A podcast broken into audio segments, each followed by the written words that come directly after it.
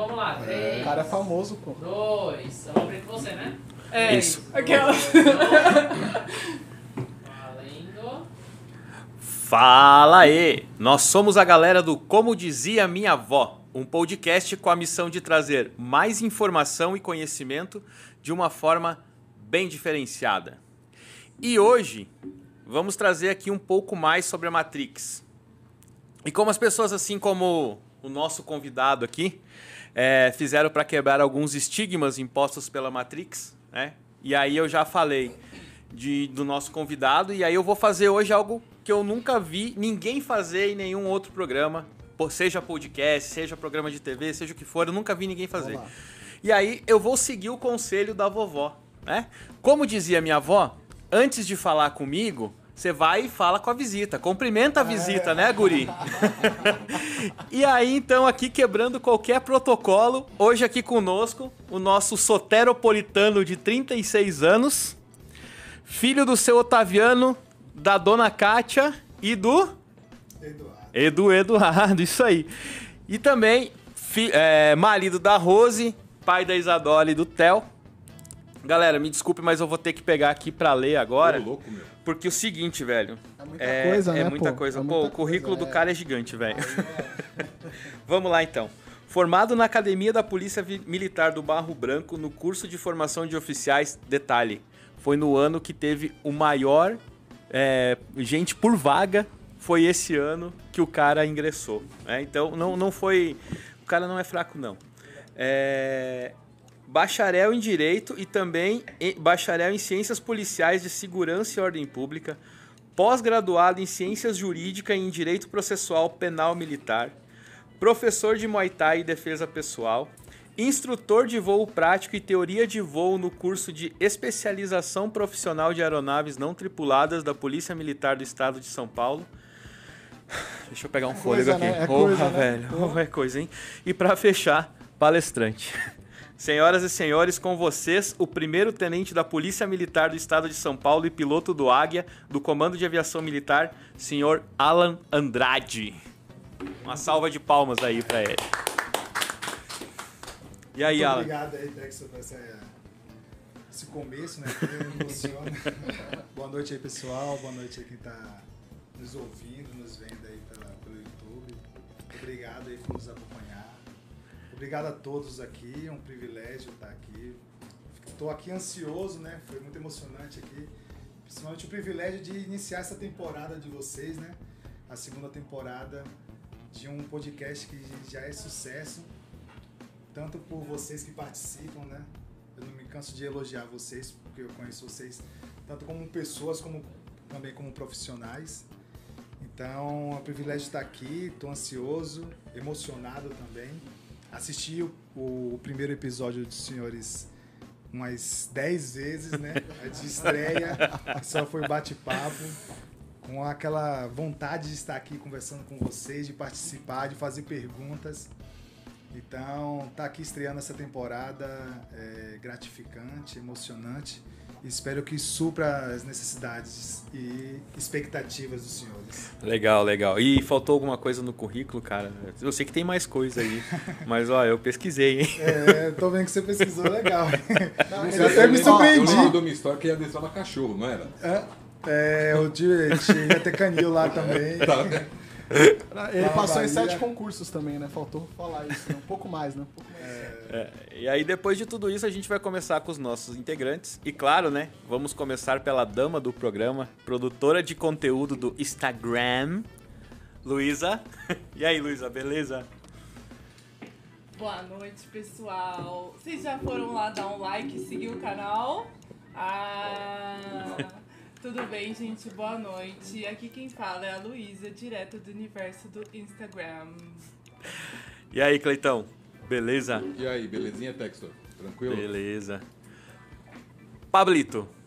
Muito bom dia, boa tarde, boa noite. Aqui tá no Quem Sabe Faz ao Vivo, né? Beleza. Muito bom dia, boa tarde, boa noite, senhoras e senhores. Aqui quem fala é Pablo Juan, mantendo o clima quente até nas quartas-feiras de Cinzas da Vida. Essa tu conhece, né? Bom, hoje estamos aqui com o nosso convidado especial, Alan, um cara que eu admiro muito, bas- admiro bastante. Acho que é um dos caras que me inspira muito e quando a gente pensou é, em trazer um convidado, pô, pelo que eu conheço do cara, acho que ele sem dúvida seria um dos caras é, especiais que a gente tem. É um cara que me inspira sempre, então acho que vai ser um bate-papo muito legal, né? Vamos com tudo. É isso aí. E vamos agora pro nosso muralzinho de recados, né? Não esqueçam, quem tá aqui no YouTube, vai lá, é, se inscreva no nosso canal, deixa o seu like e ativa o sininho aqui em cima. É muito importante vocês deixarem lá o like de vocês, porque assim o YouTube entende que esse vídeo é importante e vai acabar mandando para mais pessoas. Outra coisa é o Instagram do CMDMV, tá? Que é arroba, como dizia minha avó oficial, esse negócio de CDMV, cara. Daqui a pouco eu vamos ter que trocar esse esse esse Instagram aí. E dúvidas e sugestões, não esqueçam, manda o seu e-mail para cdmvoficial@gmail.com. Cara, é, bom, vamos lá. Alguém tem mais algum recadinho aí para dar? Não, por Então, enquanto não. então vamos que vamos. Vamos, vamos nós. Vamos nós. No episódio passado, é, a gente falou muito sobre o filme Matrix e a Matrix na vida real que a gente tem, né? E essa correlação que existe em toda essa história. A gente trouxe aqui algumas das nossas experiências, nossos amigos, é, experiências nossas e nossos amigos ouvintes também colocaram algumas perguntas dentro do, Insta- do, do, do YouTube lá, mandaram direct, escreveram, mandaram WhatsApp, as, as pessoas que têm nosso WhatsApp mandaram WhatsApp. Porque em determinado momento em nossa vida, a gente precisamos, digamos assim, ir contra um sistema pré-estabelecido. Né, que foi uma coisa que a gente falou lá no, no episódio anterior. E aí, quando eu pensei nisso, algo ocorreu na minha, na minha mente. E um conceito que eu recebi em uma aula de biologia lá no ensino médio ou no segundo grau. Que eu lembro do meu professor é, falando sobre o conceito de, de transporte ativo que ocorre através da membrana celular. Ó, Vamos para aula de biologia aí, né? Então, e aí no caso do, do transporte ativo, ele ocorre sempre do meio menos concentrado para o meio mais concentrado. E aí, para trazer esse entendimento, o meu professor até trouxe um exemplo, né? Que ele disse assim: imagina que você está em plena Paulista, final, hora, horário do rush, entrando em direção, é, saindo de dentro do, do, do metrô e aquela galera inteira entrando para dentro do metrô. Então você é aquele cara que está indo contra o gradiente de concentração, contra aquela galera toda. E aí, quanto gasto de energia você teve para ir contra essa galera? Pra ficar lá, desvia daqui, desvia dali, desvia de um, desvia de outro. É, e aí você para sair lá de dentro do metrô, né? E assim é o transporte ativo. E aí, lembra daquela máxima no pain, no gain? Sem esforço, sem, sem dor, sem ganho? Para todos e qualquer, a conquista existe, a conquista existe uma, a gente precisa, exige, né, uma dedicação para isso. E muitas vezes você precisa abrir mão de algumas coisas. Que nem você precisa é, largar a mão dos seus amigos, largar a mão de ir para uma balada, largar a mão da, daquele churrasco de final de semana com a família e tal.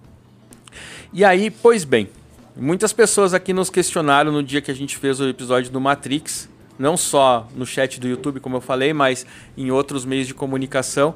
E depois de algumas reflexões entre a gente aqui, Pablo, Cleiton, eu, Luísa, a gente disse assim, cara, precisamos dar uma azeitada nesse assunto todo que a gente trouxe, né? E aí a ideia foi, cara, vamos trazer pessoas que a gente conhece e que realmente quebraram alguns paradigmas de Matrix e é por isso que nesse, nesse episódio de hoje, nos próximos dois episódios, a gente vai trazer pessoas do nosso meio é, que fizeram, que começaram a criar e que são criadores do seu destino, né? Que transformaram toda aquela imagem holográfica que alguns chamam de sonho que você cria para você. Porque aquele negócio de dizer, cara, eu quero estar em tal posição, eu quero estar em tal lugar, eu quero ser tal coisa. Isso você cria imagens dentro da sua mente que algumas pessoas chamam de sonho. E aí transforma isso, é, traz isso para dentro da sua realidade, quebra a Matrix e constrói um futuro de glória. E hoje o Alan é um desses caras que, é, e, e conhecendo um pouco da história dele, né, do, do que a gente conversa e tal, é, foi que eu questionei algumas, algumas pessoas até no Instagram que o que, que você faria né, se você é, tivesse é, que fazer o que eu citei um pouquinho antes, né? Abandonar a sua família e tal, né? E você foi um cara que fez isso, né? O, o Alan, ele veio da Bahia com a roupa do corpo, né, cara? E sem... E, e cara, e, e, ouvindo a sua história, é, vem de um pouco de encontro com a minha também. Porque quando eu saí do Sul, eu trabalhava numa empresa, uma multinacional lá no Sul, tava estável e tal. Um simples dia eu acordei e disse, cara, vou embora para São Paulo. Aqui, aqui eu não consigo fazer mais nada. Botei minha mochila nas costas, passei na casa dos meus pais e disse, ó, oh, tô indo para São Paulo. Os caras, meu, você é louco? Não, eu fui. E vim, né? E aí comecei a correr atrás de emprego, moradia, mas eu não conhecia ninguém aqui. E eu creio que você foi um cara que fez mais ou menos isso. E aí, como é que foi? Conta um pouquinho da história do Alan que saiu de lá, de, de Salvador e deixou tudo e todos, e qual foi a, a perplexidade que essas pessoas ficaram. É, vocês conhecem, eu já contei um pouco, né? É, de antemão, antes de, de responder sua pergunta, quero mandar um abraço aí, então, para dois locais que eu gosto muito, né? E fico emocionado porque eu faço questão de retornar lá sempre, né? É, primeiro é o bairro de onde eu vim, né? Que é de Mussurunga, Salvador. Então, um abraço tanto para Mussurunga, que eu sempre volto aí e, e para Salvador, como também para a galera de Pau Brasil aí que tem um carinho grande. Terra que meu pai nasceu, que eu sempre visitei. Então, um abraço para vocês aí que estão nos assistindo aí. Então, voltando à pergunta, é complicado, mas de antemão eu eu devo tudo isso principalmente à minha mãe, né? Eu fui criado de uma forma muito independente por ela, né? Então, desde novo, é, ela me deu muita liberdade, mas também com muita responsabilidade. E eu fui crescendo aprendendo com isso, né? É... Minha mãe praticamente me criou sozinha, né? Meu pai morava em outra cidade, se separaram e até minha mãe casar de novo, que é com o Eduardo, que para mim é meu segundo pai também, considero como pai. É... Eu fui criado por ela sozinha, uma pessoa é, de família humilde que eu sou, né? Então acordava cedo, como todo trabalhador, né? 6 horas da manhã para ir trabalhar e chegava às 7 horas da noite todos os dias. E eu tinha que ajudar a criação do, meus, do meu irmão, né? Dos meus irmãos. Então tinha que trocar, tinha que dar comida, porque minha mãe estava tá o dia todo fora de casa. Tinha que levar para a escola, buscar na escola. Então sempre fui criado com muita responsabilidade. E uma coisa que eu não vejo ninguém comentando, que eu sempre converso isso com meu irmão do meu, Iago, que é um mentor meu também, apesar de ser mais novo do que eu, é um mentor meu. É, eu acho que a, o que trava muitas pessoas, que a gente não pensa nisso, né? Que o filme Matrix fala muito isso, são de crenças limitantes. A gente tem, eu e meu irmão, a gente conversa sobre muito. Todos nós temos muitas crenças limitantes que nos limitam realmente. Então, apesar de ter vindo de uma família humilde, de um bairro humilde, né, um bairro pobre, minha mãe nunca me pôs limites. Né? Falou, meu, o mundo é seu e você vai conquistar ele do jeito que você quiser. E nesse mundo não existe o certo e o errado, né? É, não é, cada um, primeiramente, tem que ser feliz, então tem que buscar o que te faz feliz e conquistar seus objetivos. E eu acho que você conseguir quebrar suas crenças limitantes em todo sentido, até desde que eu acho que eu não sou capaz de conquistar certa pessoa, né? Na parte amorosa ou na parte intelectual, na parte do trabalho também. Então, quando a gente quebra essas crenças limitantes nossas, que todos nós temos, é, a gente evolui de forma extraordinária, né? Então, como minha mãe sempre não me deixou ter essas crenças limitantes, apesar de ainda a gente construir as nossas, né? Por, por vivências nossas, é isso que me fez ser uma pessoa mais independente. Né? Eu fui morar sozinho com 17 anos, né?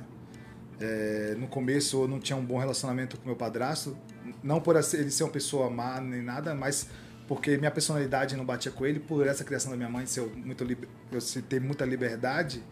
E então eu fui morar sozinho, fui morar com um amigo. Isso lá em Salvador, lá em ainda. Salvador, né? Com 17 anos. E com 20 anos, eu simplesmente pus a mochila nas costas, larguei tudo e vim para São Paulo. O que me motivou isso, né? Primeiro, minha independência de saber que eu sou dono do meu destino e posso conquistar qualquer coisa, né? No filme Matrix até, não sei se vocês recordam, né? Um filme antigo, mas o Morfeu fala pro Neo, né? Você acredita em destino? E o Neo responde, é, eu não acredito em nada que, que alguém possa controlar o que eu faça, né? Mas o Neo falou isso, então é, eu- não acredito em nada que, que alguém possa controlar o que, o que eu vou fazer. Então por isso que eu não acredito em destino. Então, por ter essa independência, é, na época eu estava cursando engenharia agronômica na Federal, na, na, na Universidade Federal Você já Bahia, tinha passado na, na, na, na Federal, já estava no terceiro ano da Federal, né? Já estava com um curso bacana. Já Caramba, você já estava no pro terceiro público, ano da Federal? Você isso. entrou com. uns- 18 anos. 18 anos. Isso. E eu tava na, cursando a, a Federal. Só que lá na Federal, na Bahia, na época, né? Não sei se agora é assim. Tinha muitas greves na Universidade Federal. Então, praticamente, a gente estudava nas férias e, e, e ficava em greve quando todo mundo estava estudando. Era só lá, né? Aqui em São É. Paulo não tem isso, não. Eu acredito. Então, era uma coisa que me incomodava bastante. Eu, eu cheguei a ficar uma época sete meses sem ter aula na faculdade, por, porque estava em greve. Primeiro entrou greve dos, dos funcionários da universidade, depois dos professores, depois dos alunos entraram em greve. Então fiquei muito tempo afastado. E eu pensei, eu tinha vindo aqui em novembro de 2004 de 2004, antes, né? Para conhecer, não conhecer São Paulo. E eu falei, meu, São Paulo é terra das oportunidades. Acho que lá eu posso conquistar o mundo, né? Conquistar tudo o que eu almejo. E eu olhava pro lado e não via perspectiva de vida. Sabe quando você olha pro lado e fala, meu, eu não me vejo no futuro aqui. O que eu posso fazer no futuro? Mesmo cursando a faculdade. Mesmo eu tava cursando uma faculdade federal, paga. Eu fui criado para isso, né? Minha mãe sempre falava, falava assim, meu, estuda. Eu não posso te dar nada aqui, a gente é pobre, mas eu te dou consciência de estudo. Então, estudo você vai ter que estudar. Como a, sua diz- mãe, a sua mãe, ela tem formação, ela estudava. De onde que surgiu essa pegada dela de incentivar os filhos a estudar? Pô, é, é difícil comentar. Minha mãe, toda a minha criação é, é uma pessoa muito além do tempo, né? Minha mãe tem ensino médio completo, né? Que completou com grandes cursos ainda, né? Então não tem nenhuma formação superior, não tem nada. Mas eh, eu sempre conversando com meu irmão e a gente via. Ela trabalhava eu, do que, Eu ela? admirava. Ela, ela trabalhava numa cozinha de uma multinacional chamada Cagil, né, quando a gente morava em Ilhéus. Depois, quando a gente foi para Salvador, ela morava, trabalhou em um sanatório, né? Um sanatório de loucos, né? Doida. E em outra empresa, sempre trabalhou nessa parte de cozinha, né? Ela cozinhou por pronto, era confeiteira, fazia bolo para vender. Então, Empreendedora, mulher- então. Empreendedora, é. pra frente. O nome dela é trabalho. Sempre sem Legal. preguiça, sempre foi pra frente, sempre trabalhou, sempre. Desde que eu me entendo com gente, eu, eu, eu vejo essa imagem da minha mãe guerreira trabalhando, acordando cedo, vindo tarde, trabalhando no final de semana, pra dar um conforto pra gente, né? Pra nunca faltar nada em casa. Então isso aí, eu, apesar de vir de uma origem humilde, nunca faltou nada em casa pra mim, nada, nada. Então minha mãe sempre foi à frente, minha mãe sempre foi pessoa que lia livro, que pesquisava, que assistia filmes, assistia é, programas é, que dá instrução, né? E eu sempre conversava com, a, com qualquer pessoa de qualquer assunto, né? Então você, você vai crescendo com essa admiração. Fala, meu, eu preciso ter. E eu, desde novo, como também tive esse interesse em aprender, sempre conversava. Falei, minha mãe conversa esse assunto, como é que ela sabe? Ela nunca, nunca viu isso também sempre tive essa, essa fome de, de conhecimento. E conhecimentos totais, aleatórios, assim, tipo, desde como faz uma água com gás, como que um avião funciona. Tipo, qualquer conhecimento para mim, sou uma esponja, eu falo isso, sou uma esponja. Todo mundo tem algo para me ensinar, todo mundo eu posso conseguir conhecimento em qualquer local, né? Então, tanto que eu falei para minha mãe, eu sei que as condições senhora, mas a senhora tem como assinar uma revista, porque eu ia na banca de revista perto da, da minha escola que eu estudava, e eu sempre admirei duas revistas da época, que eu nem sei se tem ainda, que chama Globo Ciência, né? Que falava de assuntos aleatórios, né? curiosidades, e super interessante. E minha mãe, com bastante sacrifício, fez eh, essa assinatura dessas duas revistas, então eu, eu lia constantemente, eu tinha uma fome de conhecimento muito, né? Nas minhas férias, minha mãe colocava eu para estudar, né? Já estudar os, os livros do ano que eu ia fazer. exemplo. Então, na quarta série, entrar na quinta, eu já começo a estudar. Mas sempre sua mãe, sua mãe sempre pegou. Minha mãe, não, minha mãe, eu, eu, eu tinha até raiva, eu brigava com ela, eu falei, meu, pra que isso? Eu sou criança, não tem não. Militarismo já dentro de casa, é, né? de casa, militarismo. Ela falou, o único que eu posso te dar é conhecimento, então você tem que estudar. Você não vai ser ninguém na vida sem estudar. E uma coisa que ela falava sempre pra mim, né, porque aqui na, na- no mundo você não tem que ser bom, você tem que ser o melhor. Tudo que você fizer, você vai fazer o melhor. Você vai lavar um carro, você vai lavar da melhor forma possível. Você vai lavar um prato, você vai lavar da melhor forma possível. Então, é, foi esse, esses, esses conceitos que eu trago da minha mãe, né? Trago bem enraizado mesmo. Até discutia com ela que eu, uma vez, eu comento sempre com ela, né? Que eu chorei com ela. Eu queria ser burro, porque meu, meu amigo, quando tira sete, passa de média, tira nota azul na, na escola, ele ganha brinquedo, ele ganha presente. E eu, quando tiro nove em casa, eu fico de castigo sem sair final de semana. É, Caraca, é sua mãe- noção, sua mãe era é, nesse minha mãe é nível? rígida. Minha mãe não aceitava nenhuma nota menor que 10. Tem noção disso? Se eu tirasse 9,5, ela falou, por que você errou esse meio? Então você vai estudar mais do que você se dedicou. pra- Se eu tirasse abaixo de 9, era castigo. Era sem final de semana sem sair. Sério? Sério. Quantos Desse- finais de semana você falou? Sem final de semana saiu. Final é. semana. Geralmente eram umas duas semanas, assim, sem. Eu já fui criado dessa forma. Minha Mas mãe- isso desde que idade, Alan? Desde como tendo com gente. Desde seis anos de idade. É dessa forma, sempre, sempre, sempre foi dessa forma. E eu tinha responsabilidade, né, principalmente com meus irmãos. Então ela falou: você tem que estudar dia de semana. Então podia sair sexta-feira à noite, quando chegava da escola. Sábado e domingo até às 18 horas. Dia de semana era estudo e, e ajudar em casa, nos fazer de casa e tomar conta do- dos meus irmãos. Era essa a minha rotina, né? Então fui criado assim pela minha mãe. É, Meu pai também, a gente se via nas férias, as férias escolar passava com meu pai. É um cara que também admiro bastante pela história de vida dele, né? Nasceu e foi criado na roça, na roça mesmo, na zona rural. E ele tinha que sair escondido, ele falava que ia trabalhar, que minha- meu pai, meu avô tinha uma roça, ele saía escondido, andava 9 quilômetros até a cidade mais próxima, né, que chama Pau Brasil, para estudar, para se formar. E com 17 anos, falou, meu, eu tenho que sair daqui para ser alguém na vida. E foi servir a aeronáutica, né? Inclusive, eu nasci na base aérea da aeronáutica. Eu nunca pensei em ser militar e hoje em dia sou, né?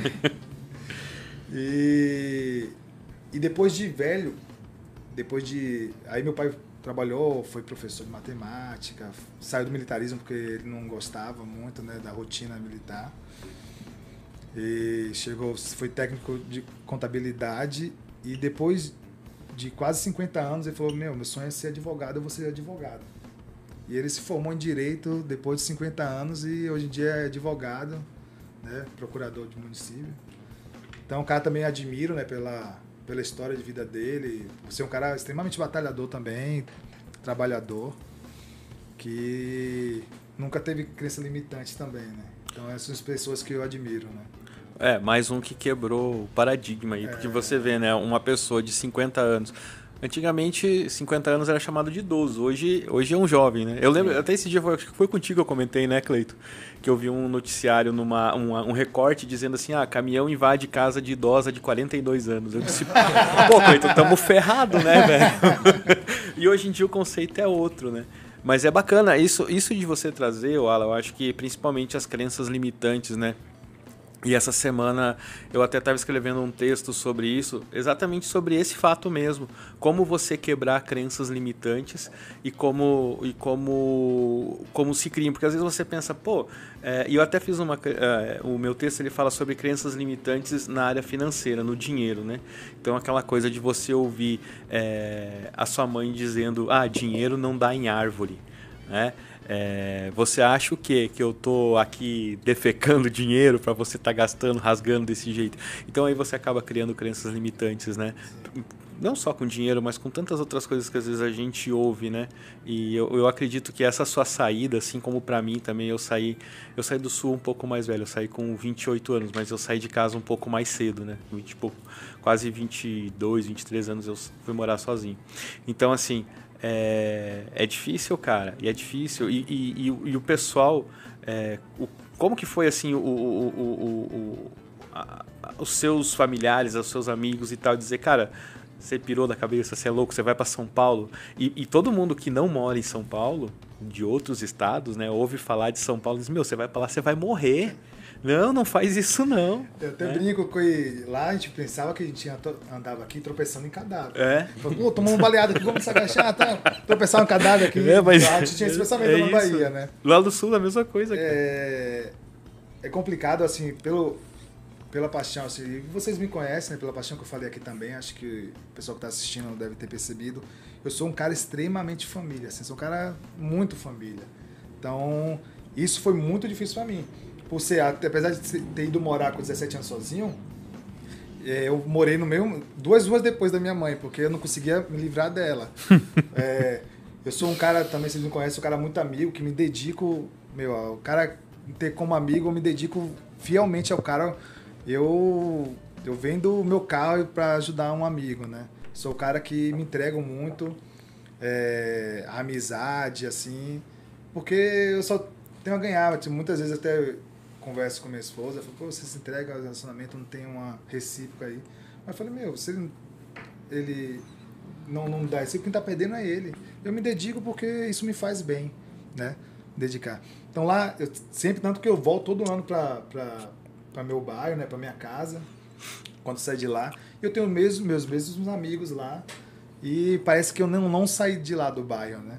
Porque eu sou um cara bem amigo mesmo, me entrego mesmo. Então isso foi difícil, foi mais difícil para mim. É, na época eu tava meio. Eu tinha terminado com minha namorada, né? Só que a gente tava em uma fase de reconciliação. Tanto que foi ela que me levou até o aeroporto. E eu só contei para ela no carro. Ela foi até o aeroporto tentando convencer, não, não vá, não vá, vamos tentar aqui. Meu, você tá indo para quê? Tá, que loucura é essa? E eu falei, meu, tem que ir, porque eu não me vejo aqui mais, eu tenho que tentar alguma coisa diferente. Porque, como dizia o Einstein, né?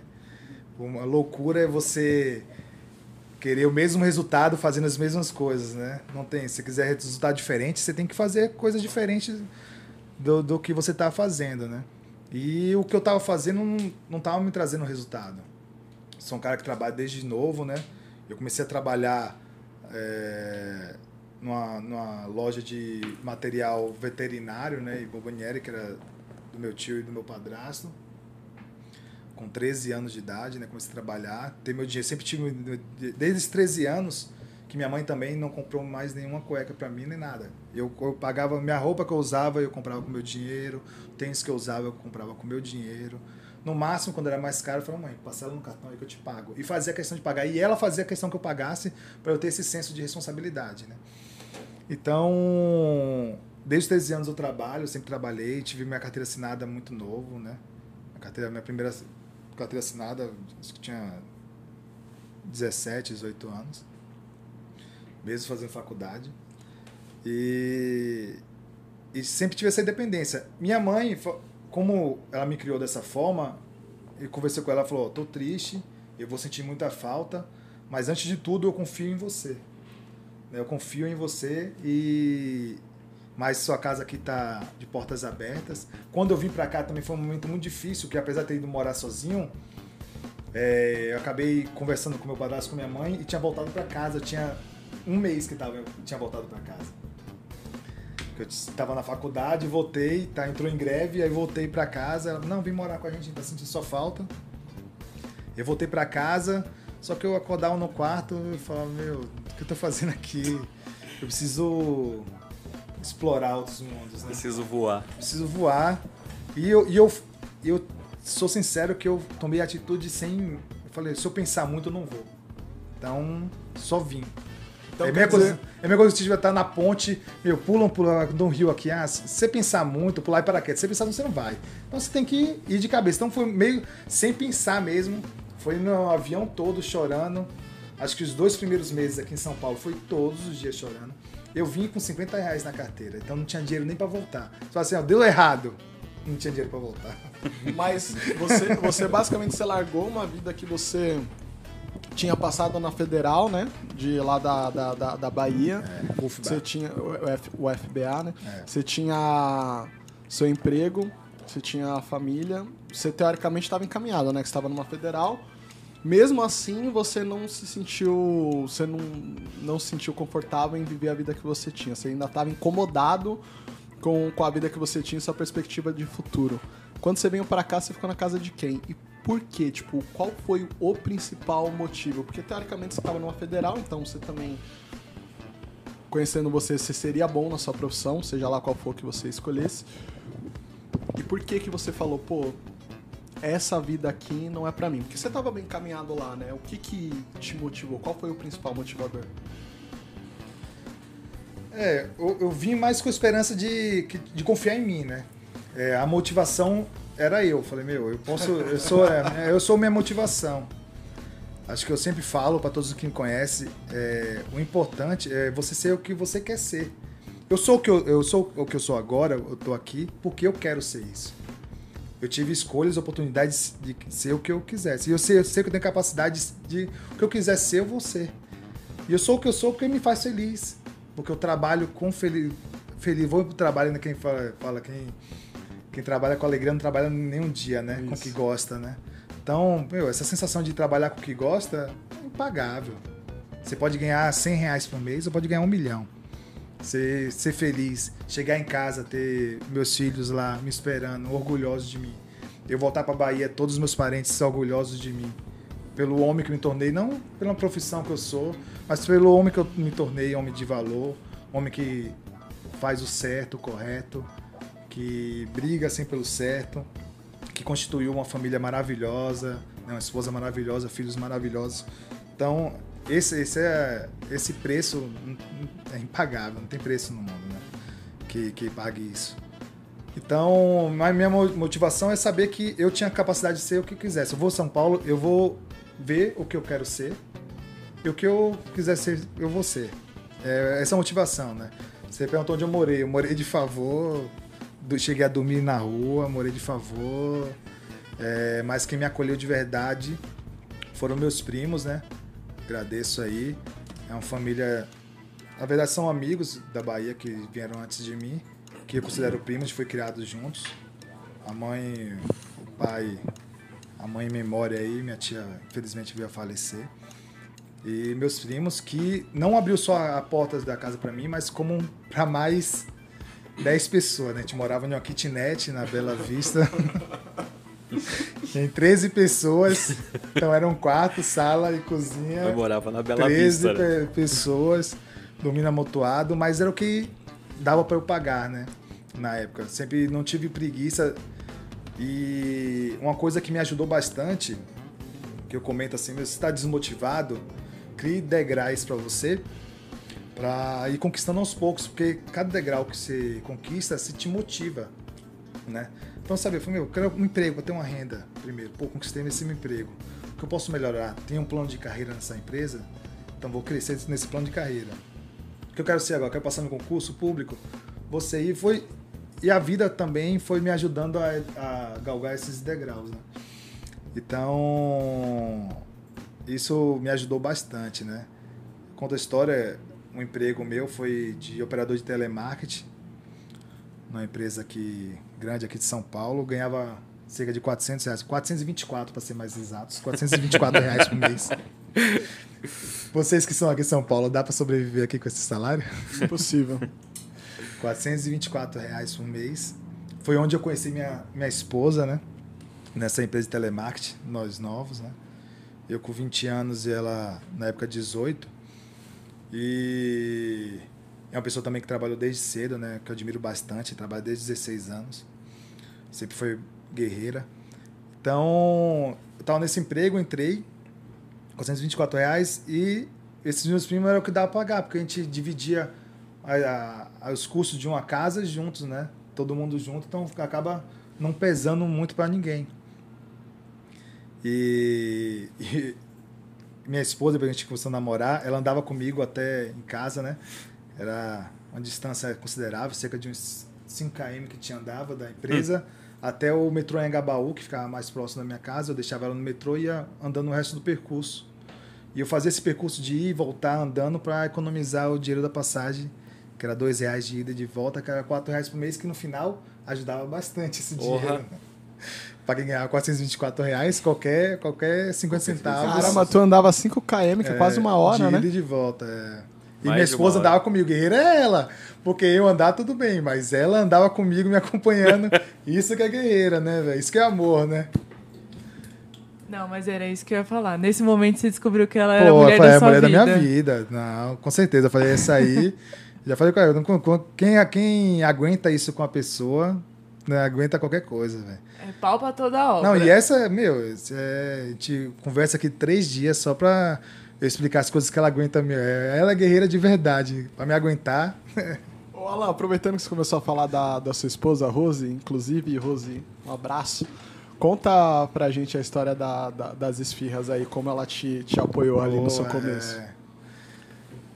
Então, é, eu vou chegar, só vou resumir aqui. A gente trabalhava nessa essa empresa de telemarketing e eu cheguei, eu vou ser o melhor operador de telemarketing dessa empresa aqui. Tirando o primeiro mês que é de adaptação. Eu fui. Op, vídeo cacetada aqui ao vivo é fogo, né? Aí eu fui. é, Se cair, pra abrir os cortes e as vídeos cacetadas. aí eu, erros de gravação. Eu, eu fui, eu fui melhor funcionário lá, tinha premiação para melhor funcionário do mês, né? Quem era atendia que tinha tinha um, um- um pessoal que dava qualidade ao seu atendimento, né? Então fui melhor é, durante seis meses seguidos, né? E abri um processo seletivo para supervisor da empresa. Falei, esse é meu, meu cargo. Abriu duas vagas. A empresa acho que tinha um- uma faixa de uns 300 funcionários, né? para supervisor. Falei, quais são os requ- os requisitos? Estar cursando ensino superior, ter no mínimo seis meses de empresa e ter nota boa né, na, na avaliação, que é essa aí que eu falei que fui melhor funcionário. Eu falei, meu, eu só preciso do ensino superior, que eu não estou cursando mais. Aí prestei vestibular da Unesp e passei para ciência da computação, né? Fui cursar ciência da computação. Eu ia ser colega de TI de vocês. Quase, né? hein? Quase. Quase, fui, fui abduzido por esse mundo. Ô, ô, ô, E por falta de uma, eu fiz sistema da informação na, na UFSCar também. Eu quase Você tá, você duas tá vezes quantos escapei. anos, Alan? Não é 36, 600, né, velho? é. Não é 36. Não, o cara já 600, cursou é. as duas mil só, faculdades. só pra entender, universidade, então tu né? passou na Federal, né? Hum, é. Da Bahia. Você passou engenharia de- na Federal de. São Carlos. São Carlos. Pra quem não sabe, é, a Federal de São Carlos é uma das melhores federais, se não a melhor, é, em tecnologia. E você passou também na, na Unesp, que é estadual, né? Ciência da no computação vestibular. e odontologia. Você passou nos dois. É, eu cheguei a cursar também odontologia. é. Meu Gosta sonho é ser. Meu sonho Será é que ser ele é ruim de dentista. prova? Será que ele é ruim de Meu prova? sonho é ser dentista. E na, na FUVEST, na USP, né, passei no na concurso da academia, né? É, foi esses vestibulares aí. Então, eu falei, meu, você supervisor, cumpri meus requisitos, vou estudar você o melhor. Na entrevista, dei o meu melhor, sem humildade, eu fiz o meu melhor. Tanto que os candidatos falaram assim, baiano, uma vaga sua. Eu vou falar muito baiano, porque aqui eu sou chamado de baiano por todo mundo. Ou Bahia, né? Ou Bahia. Então, falou assim, Alan, uma vaga é sua, a gente tá brigando pela segunda. E demorou demais para sair esse resultado. Quase dois meses. A gente ansioso, minha esposa ansiosa, e eu já eu tava muito confiante dessa vaga. E eu fui chamado pelo diretor e pelo gerente da empresa pra sala. Eu falei, você vai falar que eu sou aprovado, né? Me chamou pra sala e falou, Alan, meus parabéns pelo processo seletivo. Você foi extremamente elogiado por todos os gerentes, porque é, era um operador de telemarketing do banco Bradesco, né? Então ele falou assim: ó, você foi muito elogiado, o banco tá muito feliz, você é um funcionário exemplar, mas você tem sete meses de empresa ainda. E se, e se a gente não promover pessoas que estão 4, 5 anos aqui na empresa, eles vão ficar desmotivados. Eu, depois desse balde de água fria, né? Com lágrimas nos olhos, cheguei para ele, pro diretor, né? Cheguei, o diretor falou: ó, é, eu entrei nessa empresa aqui, não foi para ser operador de telemarketing. Eu entrei nessa empresa aqui para sentar no- na cadeira que você está sentando aí. para ser diretor dessa empresa. Eu passei sete meses vestindo a, a camisa dessa empresa da melhor forma possível. Você pode ver aí que você não tem nenhum melhor funcionário do que eu aqui. Eu realmente vesti a camisa da empresa. Então eu sentei aqui não foi para ser um operador de telemática, para sentar na sua cadeira. E eu vou ser nessa cadeira. Mas se você não queria uma pessoa com 3, 4, 5 anos de empresa, que não fez por merecer de ser promovido, porque teve outros processos seletivos, desmotivado, você tem uma pessoa que entrou aqui para sentar na sua cadeira, desmotivado. Então pode me demitir que eu não visto mais a camisa da empresa. Ele, não, calma, você tá nervoso, calma. Eu falei, não, eu não visto mais a camisa. Eu não vou pedir demissão porque eu preciso desse dinheiro para sustentar aqui em São Paulo. Mas se ele me demitir, pelo menos eu tenho um seguro desemprego para até conseguir esse um novo emprego. Ele, não, calma, ele me deu uma promoçãozinha, tipo, a gente chamava lá de, de back-office, né, que era área de... Um de- cala a boca. é. Só que eu falei, meu, não quero. Eu quero. Eu quero que eu fiz esse processo seletivo para supervisor. Eu saí nesse dia arrasado, passei na banca de revista e comprei jornal amarelinho, porque eu tinha visto na TV que tinha aberto o concurso para Banco do Brasil. Para bancário. Eu falei, meu, tô no banco, gostei dessa área do banco, vou prestar o concurso do Banco do Brasil. Aí comprei aquele jornalzinho amarelinho, não sei se recordam, você é da Eu época conheço, de vocês. eu conheço. Eu conheço. Comprei o nunca? amarelinho e por tristeza minha, é, por tristeza minha, não tinha, tinha encerrado o concurso do Banco do Brasil. Aí eu falei, putz, velho, encerrou. E eu sou uma pessoa muito ansiosa, né? Por isso que eu me dedico ao máximo para conquistar as coisas que quero, os objetivos, né? Por essa ansiedade minha que me prejudica e me beneficia ao mesmo tempo. Né? Eu falei, aí eu vi aberto, tava aberto soldado da Polícia Militar e agente do metrô de São Paulo. Os concursos estavam abertos. Eu falei, "Hum, vou prestar. Eu quero só um, um degrau para conquistar algo mais. Eu quero sair daqui, então preciso ir para outro lugar uma- e eu preciso de uma renda para me manter aqui em São Paulo.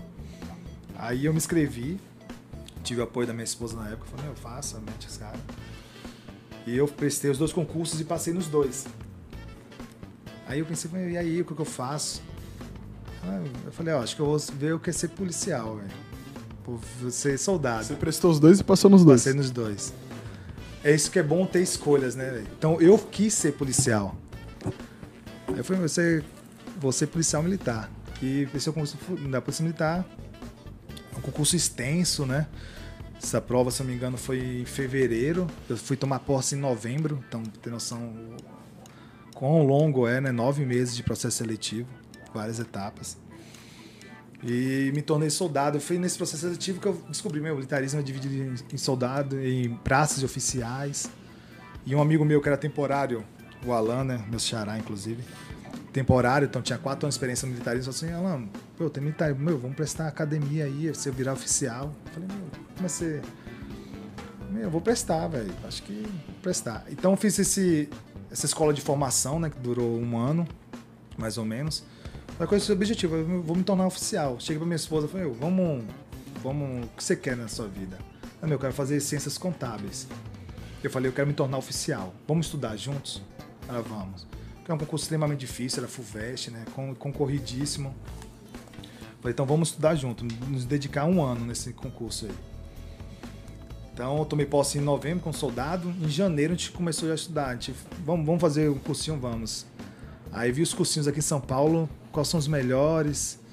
É, eu tinha muito tempo sem estudar, né? Eu tinha terminado o ensino médio em- com 17 anos, em 2002. E estávamos já em 2007. Então é cinco anos sem estudar nada, né? Sem estudar nada, matéria de ensino médio e vestibular, é, é, as matérias de ensino médio, a gente precisa dar uma estudada para dar uma revisada aí. Vamos estudar juntos? É, vamos, vamos estudar.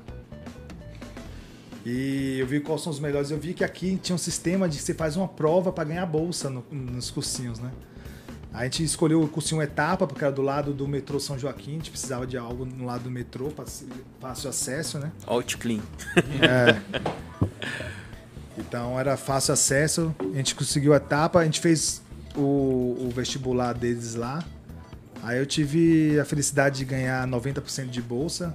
Então isso me ajudou muito, porque eu não tinha dinheiro, então acho que eu pagava 190 reais. A mensalidade era, era 1.500 reais, eu pagava 190 reais por mês. E minha esposa acho que ganhou na época 70% de bolsa. A gente estudou esse ano todo, né? Aí chega no assunto que você me perguntou, como tínhamos pouco dinheiro, né, para nos mantermos. é, a gente ficou esse um ano todo de cursinho no lado da etapa. No lado tinha uma, uma loja, um mini extra e um Habibs. Então o que a gente fazia? A gente ia, chegava do trabalho e ela, né? Ia nessa nessa mini extra comprava uma Coca-Cola de 600 ml, que na época acho que custava 1,50, um e pouco. Ia no Habibs, comprava dois reais de esfirra, que era três por um real na época. Então é essa forma de a gente economizar. Então todos os dias, eu fiquei um ano todos os dias jantando três esfirra do Habibs com meia coca de 600, 300 ml de Coca-Cola. Que era o que a gente tinha, né? Tanto que eu acho que eu fiquei uns três anos sem nem conseguir passar na frente do Habibs, que eu não aguentava nem mais o cheiro. Mas eu fiquei um ano eu e ela nessa rotina, nessa guerra aí, né? E no final do ano a gente prestou é, e ela entrou na faculdade de Ciências Contábeis, né? E eu entrei na academia. Na época foi FUVEST, né? Meu, de, meu- eu queria tanto esse objetivo de passar na academia que eu fiz dois pontos a mais para passar em medicina, né? Se eu prestasse medicina, eu ia para segunda, não sei se eu passaria, mas iria para a segunda fase. Na época, a nota de corte de medicina foi 72 pontos, 70 pontos, e eu fiz 72 pontos Uau. para medicina, né? E a nota de corte, se não me engano, na academia foi 58, uma coisa dessa, 50 e poucos pontos. Aí eu passei na academia. Eu duas vezes na mesma prova. E eu entrei na academia. Então, dos 2008 começou minha, minha jornada aí de para me tornar oficial. né? Essa a história do Habibs que você perguntou.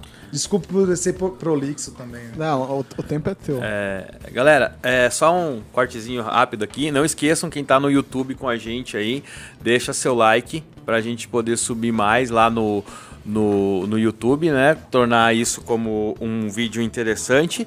E também é, se inscreva, quem não é inscrito, se inscreva no nosso canal, ative o sininho e, e vamos movimentar o chat. Vamos movimentar o bate-papo aí, por favor.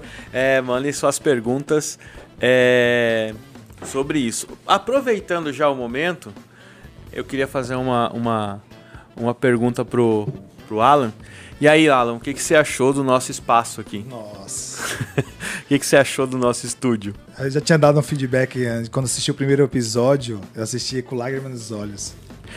Porque como o espaço é top, velho, profissional. Como eu queria estar aqui no primeiro episódio com vocês. Quando eu vi o episódio, eu já, eu já mandei uma mensagem na hora pro Pablo. Falei, Pablo, eu tô assistindo aqui, emocionado, porque vocês são os caras, velho. Aqui o espaço, vocês, vocês acertaram na medida certa, assim, vocês acertaram na mosca, porque o espaço é maravilhoso, os, os vídeos no YouTube são maravilhosos, e vocês são maravilhosos. né? Ah, valeu, valeu. Vocês, vocês dão, dão um ar da graça aqui, né? Valeu, valeu. Então, esse espaço aqui, gente, é de responsabilidade da voz e conteúdo. E se você, Alan, ou algum ouvinte aí que tá ouvindo a gente aí, ou algum de seus amigos, seguidores também quiserem é, criar um podcast, procura lá a galera do Voz e Conteúdo, que toda a equipe vai estar pronta para atender vocês. A galera é sensacional. É ou não é, uh, Cleiton e, e Pablo e Luiz Não aí? me dá ideia, que minha mente é fértil. Aqui embaixo do vídeo, depois eu vou colocar, a gente vai colocar aí o link é, da voz e conteúdo, tanto do site quanto também do Instagram. É, E aqui ma- é legal que dá pra beber e comer enquanto faz É, o podcast. Inclusive, se vocês estiverem servidos aí. Água com gás, o pessoal perguntando aqui, isso aqui é água com gás, hein, pessoal? é, ma- mas aí também tem alguns que vão dizer assim, cara, mas como é que eu vou montar o meu podcast que tem o desejo de ter um, mas não sabe nem por onde começar? Aí vem a outra dica, velho. A gente tem aí o Gustavo Passe, que faz parte também do Voz e Conteúdo e, e, e o grande mentor dos podcasters. né, que é o Gustavo Passe aí, que inclusive está lançando um curso fenomenal logo mais aí. E para acompanhar, eu também vou deixar aqui embaixo depois o Instagram dele, né? E o link também é, do curso. E aí mantenham-se informados, acompanhem lá pelo Instagram o lançamento do curso do Gustavo, beleza? E aí, Cleitão? Bom, já que você quer falar de Matrix, vamos falar de Matrix. Ah, mano. Pensei que esse assunto não ia chegar. não. Já que você quer.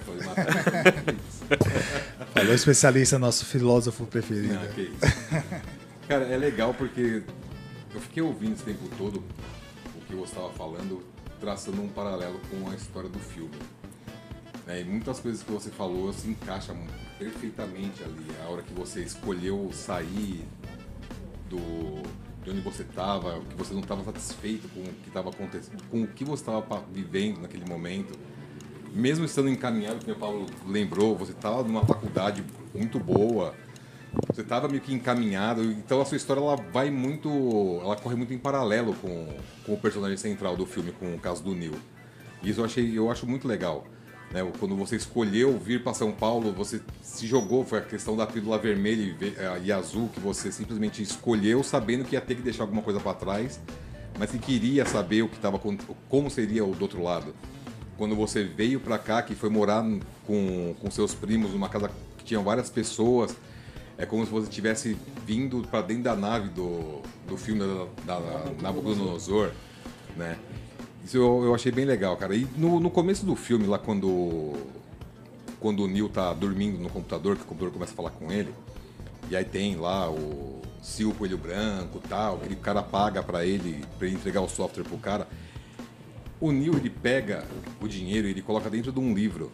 Né? E esse livro, o título do livro que tá lá é Simulacro ou Simulação. E quando ele abre para guardar o dinheiro dentro do livro, ele não dá para ver muito bem, mas ali é um capítulo que fala sobre o niilismo. Né? E o niilismo, segundo Nietzsche, vou até dar uma lidinha aqui que eu não, não lembro direito, mas ele tem com segundo Nietzsche que ele tem um, a parte do niilismo ativo, que tem ativo e o, o niilismo ativo e passivo. Obrigado, Pablo.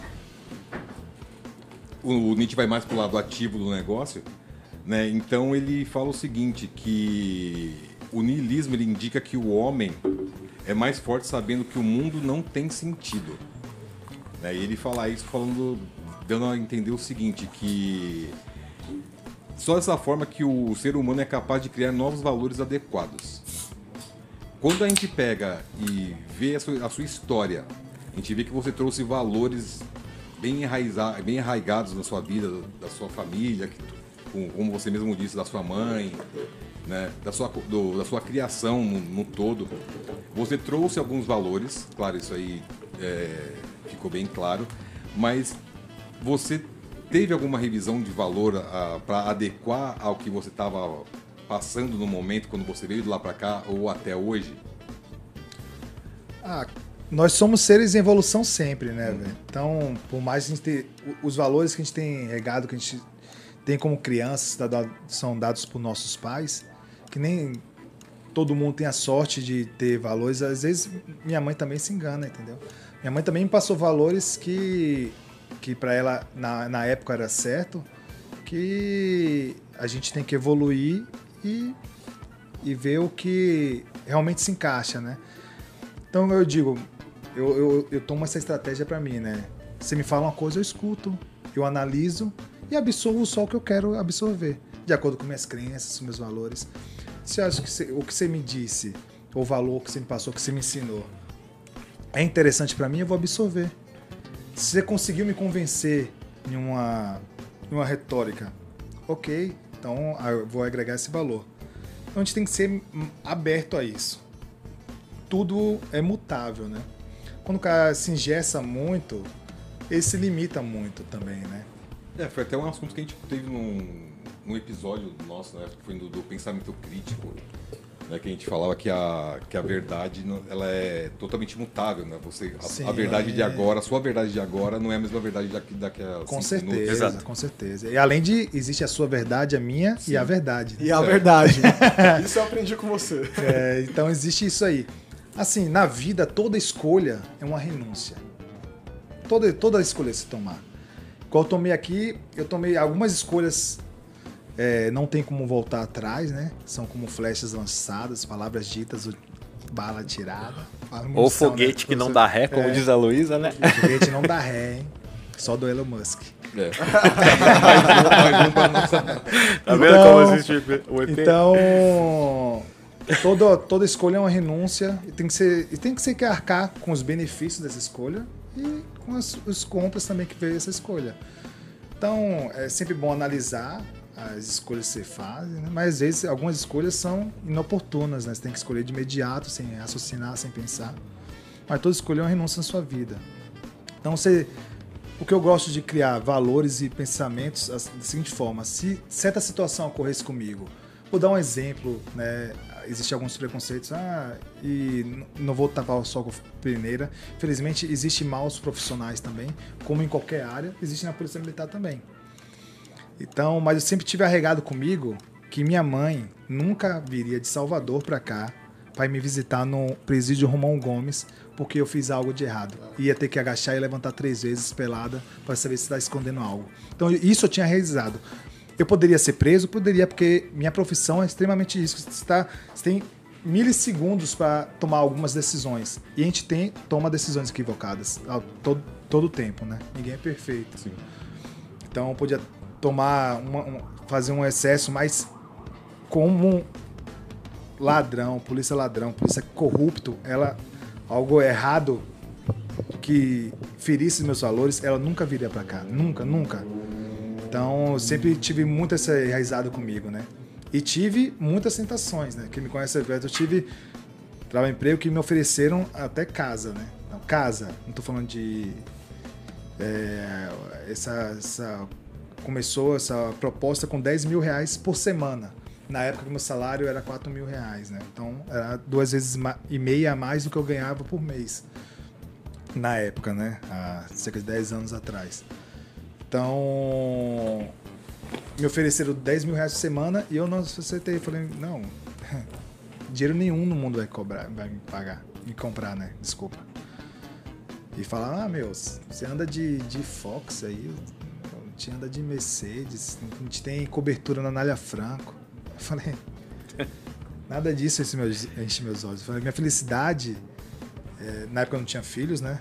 Minha felicidade é estar com minha esposa, é jogar minha bola que eu gosto, é praticar minha arte marcial que eu gosto. Então, se eu ganhar mil reais por mês, isso aí satisfaz minha felicidade. A felicidade é sair despreocupado, é. Né? não sabendo que eu vem botar a cabeça todos os dias no meu travesseiro tranquilamente. É Exato. o que é. minha mãe fala, meu, não tem dinheiro no mundo que pague você deitar no seu travesseiro tranquilo, sabendo que nada vai te incomodar, a não ser filho pequeno, bebê. Né?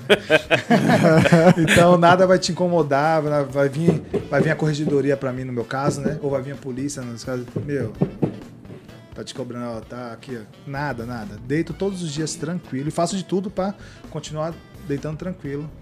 Porque meu, agora que eu tenho filhos, meu, eu quero que meu filho, pô, meu pai, meu, me deu valores. É, é a admiração que eu tenho pelos meus hoje. Então eu quero ser isso para meus filhos, entendeu?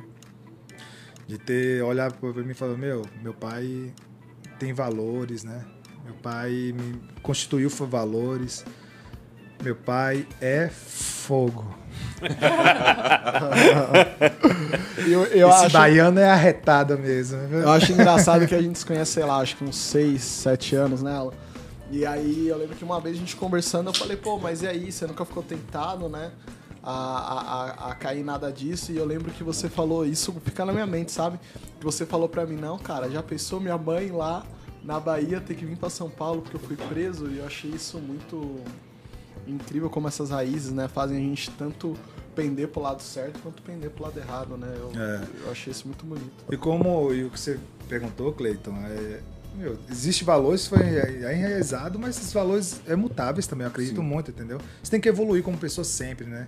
A zona de conforto é um local que não me comporta, né? Que faz você ser, ficar limitado, né? Zona de conforto é gostoso, é gostosinha, você tá ali no confortinho, pô, não me incomoda, não incomodo ninguém, ninguém me incomoda. Se eu ficar quietinho aqui, mas te limita e isso me incomoda. Então, você acredita em destino? Não acredita em nada que controle que eu faça. Então, eu sou o senhor do meu destino. Então é sempre bom de ter opções. Ó, eu quero ser, eu quero tomar essa água porque eu quero tomar essa água. Né? Então é, é isso que acredita, né? Então, a gente, valores também são mutáveis. A gente evolui, né? Pô, antigamente as brincadeiras. É, eu, eu, até sofro até hoje em dia, né?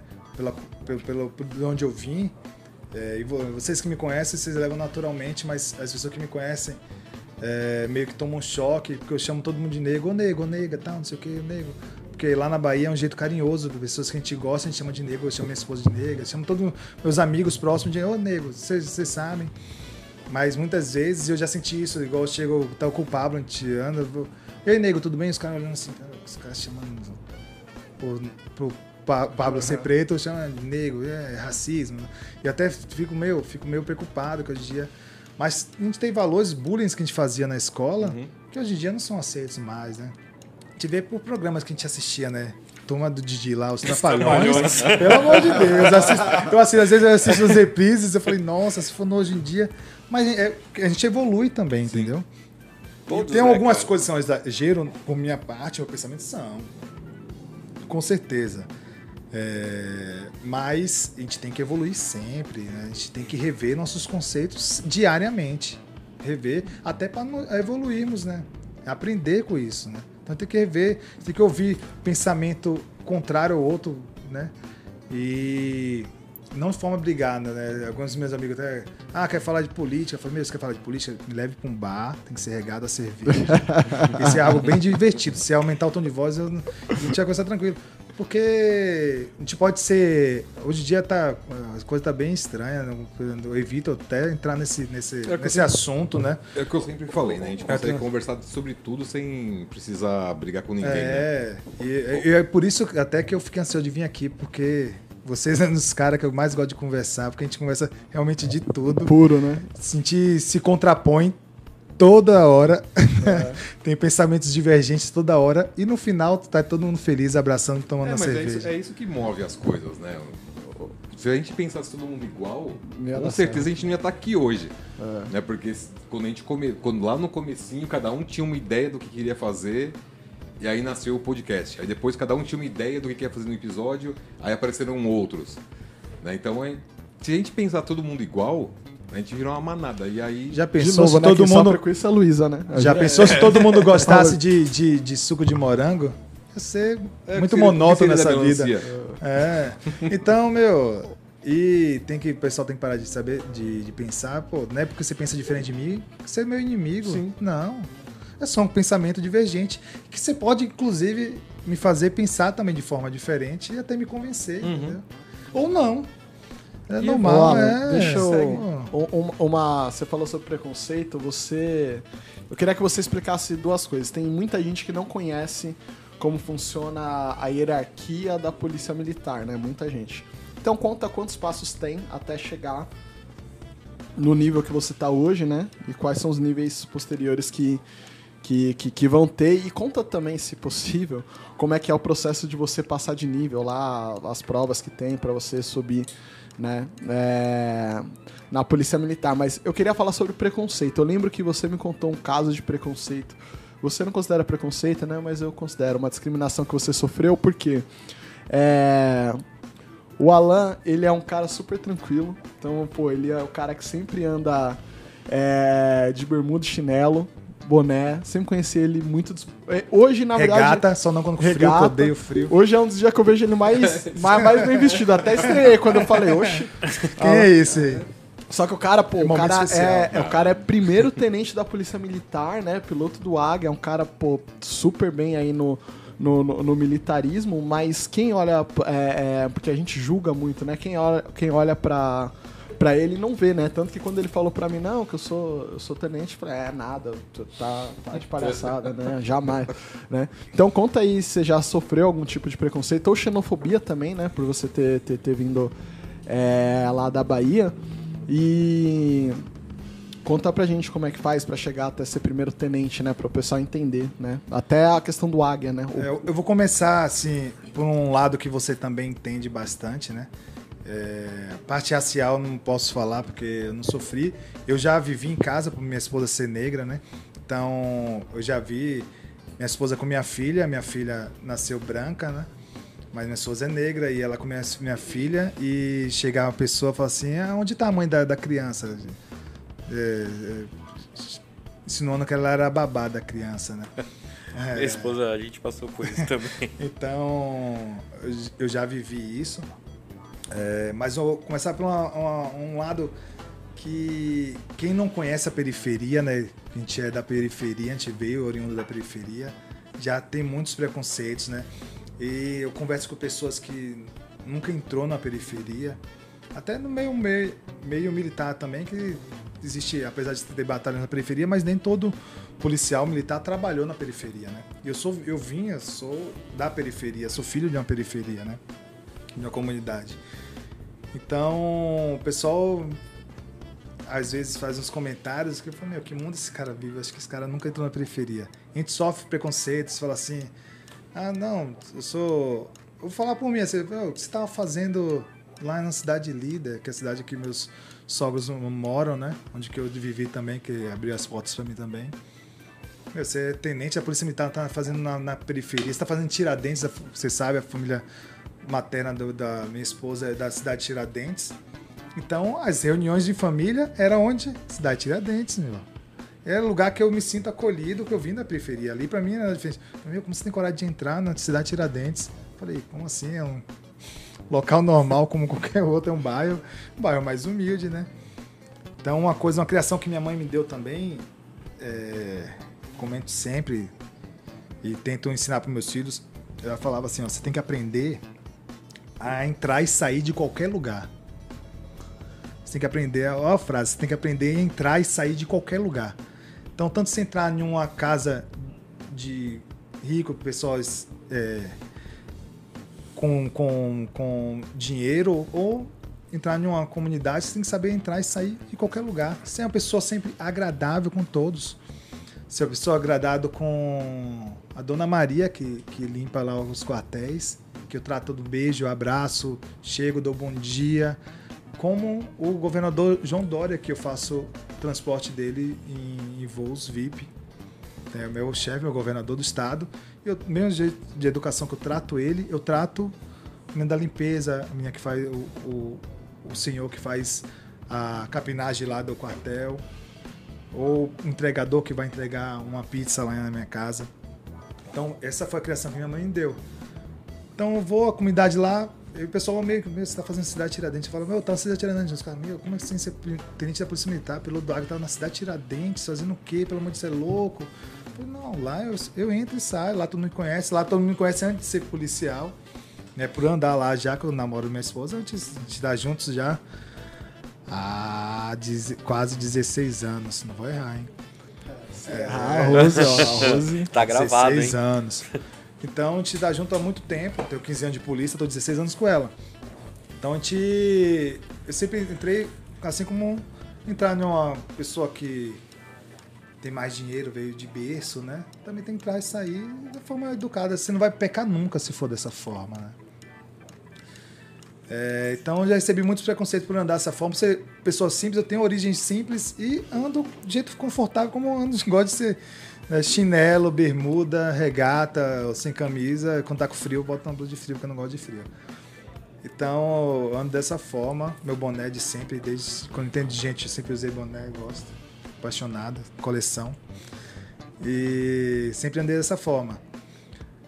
E recebi muitos preconceitos, né? Desde na concessionária comprar carro, eu e minha neguitinha do lado, né? O pessoal olhou assim, meu, que esses caras favela tá fazendo aqui na concessionária. E eu falei, não, eu quero esse carro zero aqui. Ninguém me atendeu, tem que chamar o gerente. Eu falei, não, eu quero, vou comprar o carro, só que eu não quero comissão para ninguém, tá ok? E eu tô aqui há, há uma hora olhando o carro aqui e ninguém me atende. Desde entrar em loja e não ser atendido, acho que todos nós já.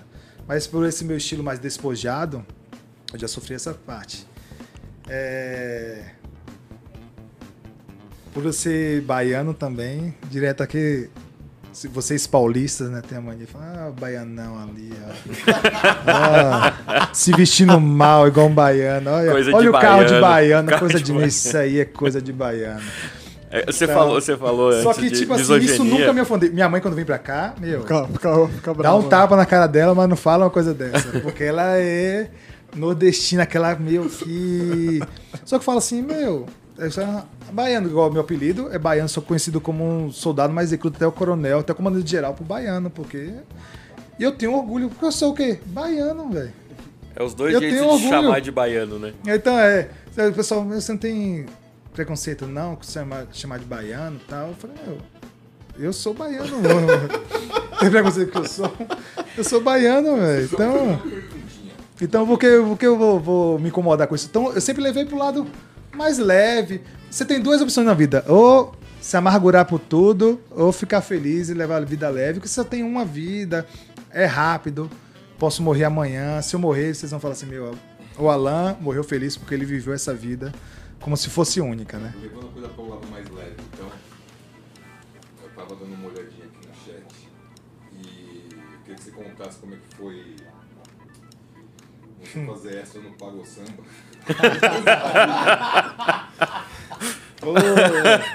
Meu lado obscuro sendo revelados aí para os meus amigos. Eu fui dançarino de axé. Esse é o lado obscuro da minha vida. Rapaz. É o que a gente faz pra sobreviver. É o que a gente faz pra O sobreviver. soteropolitano Tem que substituir. Isso, isso Então, sim fui- que você carica, E fui, fui aquele bem raiz né, mesmo. Dancei, dancei em banda, dancei carnaval, trio elétrico. Pra quem não sabia, tá sabendo agora em primeira mão. Dancei trio elétrico, carnaval. Isso é da época do Tá Tirando Onda. É, sou, sou, sou antes disso, viu? Antes isso aí, é, antes disso. Sou, sou bem antigo pra isso aí. Então comecei essa vida artística cedo, né? Com 16 anos eu dançava. Eu dançava profissionalmente, eu recebia pra dançar, né? Dancei, dancei no Carnaval de Itabuna. Acho que esse comentou aí, a época do Carnaval de Itabuna, que eu dancei no trio elétrico, né? Com a Pô, banda que tinha chama falado Pago isso, né? É, eu já até imagino. Então, eu dancei. Frente com o Gabi. É uma, coisa que eu, é uma coisa que eu gosto até hoje, né? Que me conhece aí nas festas, eu gosto de dançar, danço todos, sertanejo, samba. Eu, eu casei, casei com a paulista mais baiana que existe no mundo, né? Pra quem conhece minha esposa, gosta mais de, da Bahia de axé do que eu. É apaixonado por lá. Falei, meu, não podia achar coisa melhor, né? É, A, Ba- a paulista mais baiana do mundo, né? Igual adora a minha terra, então só foi a fome com a vontade de comer, então, né? Então eu também fiz esse bico aí de ser dançarino também. Foi um, um lado muito feliz, fui muito feliz também. Te aproveita bastante esse mundo aí também. Falando, falando em fome com vontade de comer, só deixa eu abrir um parênteses aqui. Tá, quer pedir alguma coisa aí? Tá? Não, não, Uma, alguma bebidinha? Porque assim, a gente tá aqui, aqui tomar aquela água. Não, Não, a outra água. é, essa água pode, pode...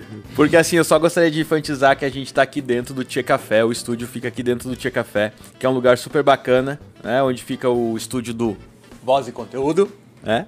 É, que eu já falei anteriormente.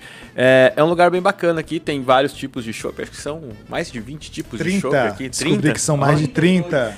32, 32 tipos. Cara, é chopp pra caramba, viu? e fora isso, ainda tem os salgadinhos, que nem o Pablo pediu ali, tem drinks. Cara, tem um espaço de coworking muito bacana. Se você quer vir pra cá, pô, tô em casa, não quero trabalhar de casa hoje, é... entre em contato com a galera. Também vou deixar o link da, da galera do Tia Café aqui. da manhã. Tem café da manhã. É, você vem aqui, você paga o seu, o seu sua diária do cowork, você tem café da manhã, você tem pra, pra quem é gaúcho, galera que é gaúcho aí, ó, ouve aí só. Tem chimarrão aqui de manhã, viu? Cola aqui. Vou trazer o cachorro. Pode trazer o cachorro. Ô, é pet friendly. É pet friendly. É, vem tomar um chimarrão, dá um toquezinho que eu venho aqui, a gente faz uma roda de chimarrão aqui de manhã cedo aqui e troca uma ideia. É, para quem não sabe, a gente também é da área de tecnologia, então, galera da área de tecnologia, cola pra cá que aqui é super bacana o lugar aqui. E falando em lugar, eu não sei se vocês repararam, mas câmera corta pra mim. Cor- corta pra mim, corta pra mim. Agora corta pro Pablo, corta pro Pablo. Vocês viram que a gente tá aqui, ó, cabelinho, barbinha na régua, é lá com a galera do Senhor Barba Black White, tá? E lembrando também, viu, além do corte Só de mandar um abraço pro Caio. Caio, valeu pelo corte, que senão ele fica bravo. Tamo junto. É, o Caio, o Caio e o Soares. E a galera lá é nota mil, o atendimento lá é nota mil. A galera é da hora lá. É, não tem só corte de cabelo, tá? Eles têm corte afro, penteado afro, é, trança enraizada e box braids. É isso, produção? É assim que fala? Box braids? É, box braids. Ah, cara, é isso aí. Vou E- lá, hein? Agora eu descobri que tem um lugar para mim. Porque até então era só a barba que tava se falando Não, canal. não. Será que eles Gente, conseguem fazer essa barba maravilhosa todos os dias pra mim aqui, ó? Tem cara- que ser os todos cara- os dias. Cortar meu cabelinho. Os caras lá, os cara lá são mestres. É só tem o app da Barbershop, procura lá Senhor Barba, vai ficar o link aqui embaixo também. É, entre em contato lá com a galera. Vai lá tomar aquele cafezinho com a galera lá, tomar uma aguinha, tomar uma cervejinha lá. Fala que ouviu aqui no, no podcast lá, que conversa bem lá com o Soares lá, que rola alguma coisa. Pelo menos um café, você toma lá. Oi? O café é na faixa. O café é na faixa, a água também. Beleza? Mas dá pra tomar uma brejinha lá. Pô, os caras cortam o cabelo ouvindo um blues, velho. Você chega lá, é só, só toca blues lá. Então é um lugar bacana. Cara, eu sei que a gente tá daqui pro mundo, né? Então, infelizmente, galera, que tá fora de São Paulo, esses lugares todos que eu citei são em São Paulo, mas assim, veio para São Paulo, visita essa galera aí, entra em contato com a gente também. E quem quiser patrocinar a gente de outros estados aí, é, entre em contato e comparece aqui. Beleza? Ô, Luísa, alguma coisa aí do, do chat aí? Do, do- Na verdade, tem muita gente aqui que tá te elogiando, Alan. Falando Oh, que você é um exemplo, que você. Cadê aqui, ó? Grande Alan, grande amigo, tem orgulho desse garoto. Pau Brasil se orgulha desse grande homem. É, e tem outros, vários outros também comentários aqui te parabenizando. Eu queria fazer um link com o app passado. A gente conversou, pra quem não viu hoje, o post foi sobre a Mito da a caverna. alegoria da caverna. Alegoria É da assim que a gente pega, viu, gente? É assim que a Nossa, eu gente tava, pega. pensando, eu tava pensando na minha pergunta aqui, inclusive eu ia até falar sobre isso. Saiu bem, boa desculpa. E, e aí eu queria saber, porque lá, né, Platão Platão. fala sobre a saída da caverna, que ela é muito dolorosa, né? E você comentou que veio pra cá, teve várias noites de choro e tudo mais. Mas assim, se você pudesse pensar em três coisas, não vamos falar uma só, porque com certeza não foi fácil. Mas se você pudesse falar três coisas que você acharia que não ia passar e foi coisas marcantes que na sua chegada em São Paulo, quais seriam a sua saída da caverna, digamos assim? É, essa. Você, linkou muito bem, não poderia linkar melhor com, com Platão, né? Alegoria da caverna, porque realmente, como contei aqui no início, né? Lá na Bahia, a gente pensa que em São Paulo, é, o que a gente vê, tá dentro da caverna só olhando a- a- as sombras, né? Meu, o que tá acontecendo lá fora? A gente não sabe o que tá acontecendo lá fora. Então lá a gente pensa, assistindo da Atena, todo dia sangue, sangue deco- escorrendo. Aqui agora, na minha época, aqui agora. Aqui agora. Sou das, Ah, sou da Gil antiga. Gomes, Gil Gomes. Então E o a gente homem do pensava que era sapato branco, tropeçando, né, tropeçando em cadáver, tomando tiro, se abaixando. Mas coisas que que me, me afetaram assim. é, primeiro, ah, o choque cultural. É bem grande o choque cultural. É, eu vim de um lugar que é muito quente, a galera se entrega. Eu até brinco, falei, ó, desafio qualquer pessoa aqui ir lá pra Bahia, ir lá pro meu bairro, lá pra Mussurunga, com a roupa do corpo. Vocês vão ter moradia, alimentação, comida e passeio sem tirar um real do bolso. Porque o baiano tem essa cultura acolhedora, de, de entregar, dar a casa, ele tira o filho da cama, falando, você vai dormir aqui na cama, meu filho vai dormir no sofá. Ele é muito acolhedora. E aqui vocês são mais Frios. frios. É. E eu tenho, eu, eu tenho, eu tenho essa, essa, é, eu tenho, Duas horas de metrô, não dá pra eu, é, eu, eu tenho essa, esse Já fica pensamento muito junto de quanto mais metrô. frio é o local, mais frios são as pessoas também. Mais frias são as Não, pessoas. não, São sim. Lá no sul, não. no sul, além de frio, é arrogante. Brincadeira, pessoal do sul. Beijo no coração. Exceto vocês que estão assistindo, os outros. É, os outros. Vocês Não, tô assistindo- brincando, tô brincando. Mas o pessoal. Pode ser também a correria do paulista, né? É, a gente brinca Aqui- que o paulista ele viveu para fazer pra ontem, né? Não é pra amanhã nem pra agora. O paulista ele vive pra ontem. Então eu vou te falar uma plaquinha que eu tenho na minha mesa. Não faça da sua incompetência a minha urgência. Pensa nisso aí, vocês. É, então, voltando. Então, a, a, a- o, o choque cultural muito grande. É, eu cheguei a morar, então, no elevador eu morava, chegava, ô, bom dia. O pessoal nem olhava pra minha cara. Eu ia no mercado, chegava, eu todo simpático, porque eu sou assim, né? Ô, bom dia, tua caixa passava, quanto vai pagar o quê? Então, choque cultural, a frieza, assim, eu vou falar frieza entre aspas, né? É, me afetou bastante. Foi uma das coisas que me fazia, pô, o que eu tô fazendo aqui, velho? Tô com meus amigos, minha família, o pessoal gosta de mim, que me acolhe, É. que me abraça. É, até brinco, né? Antes de me conhecer, eu- as pessoas é, são uma pessoa não é querendo me gabar, não, mas por, um, por, um, por uma característica minha, as pessoas são uma e depois de me conhecer são outras, né? Porque eu sou uma pessoa extremamente afetosa. Então, quem me conhece é meu amigo, eu abraço, beijo, beijo no rosto, abraço. Porque, meu, eu, eu, eu sou uma pessoa que, que dá afeto. Eu sou, eu sou muito carente, sou uma pessoa carente, cachorro carente. Eu sou uma pessoa muito carente, então eu dou muito afeto. Então, via que as pessoas chegavam. Eu, uma coisa que me deu um choque, é, por exemplo, eu vou, vou cumprimentar você, esposa do, do Pablo, né? E eu vi aqui isso aqui, eu falei, meu, que é isso aí? Então vou te, vou te cumprimentar, como eu via as meninas aqui cumprimentando um amigo do seu namorado, né? Vou te cumprimentar isso aqui. Eu olhava assim, eu falei, eu Figurativamente, assim, tá, pessoal? Só meu, pra- que absurdo.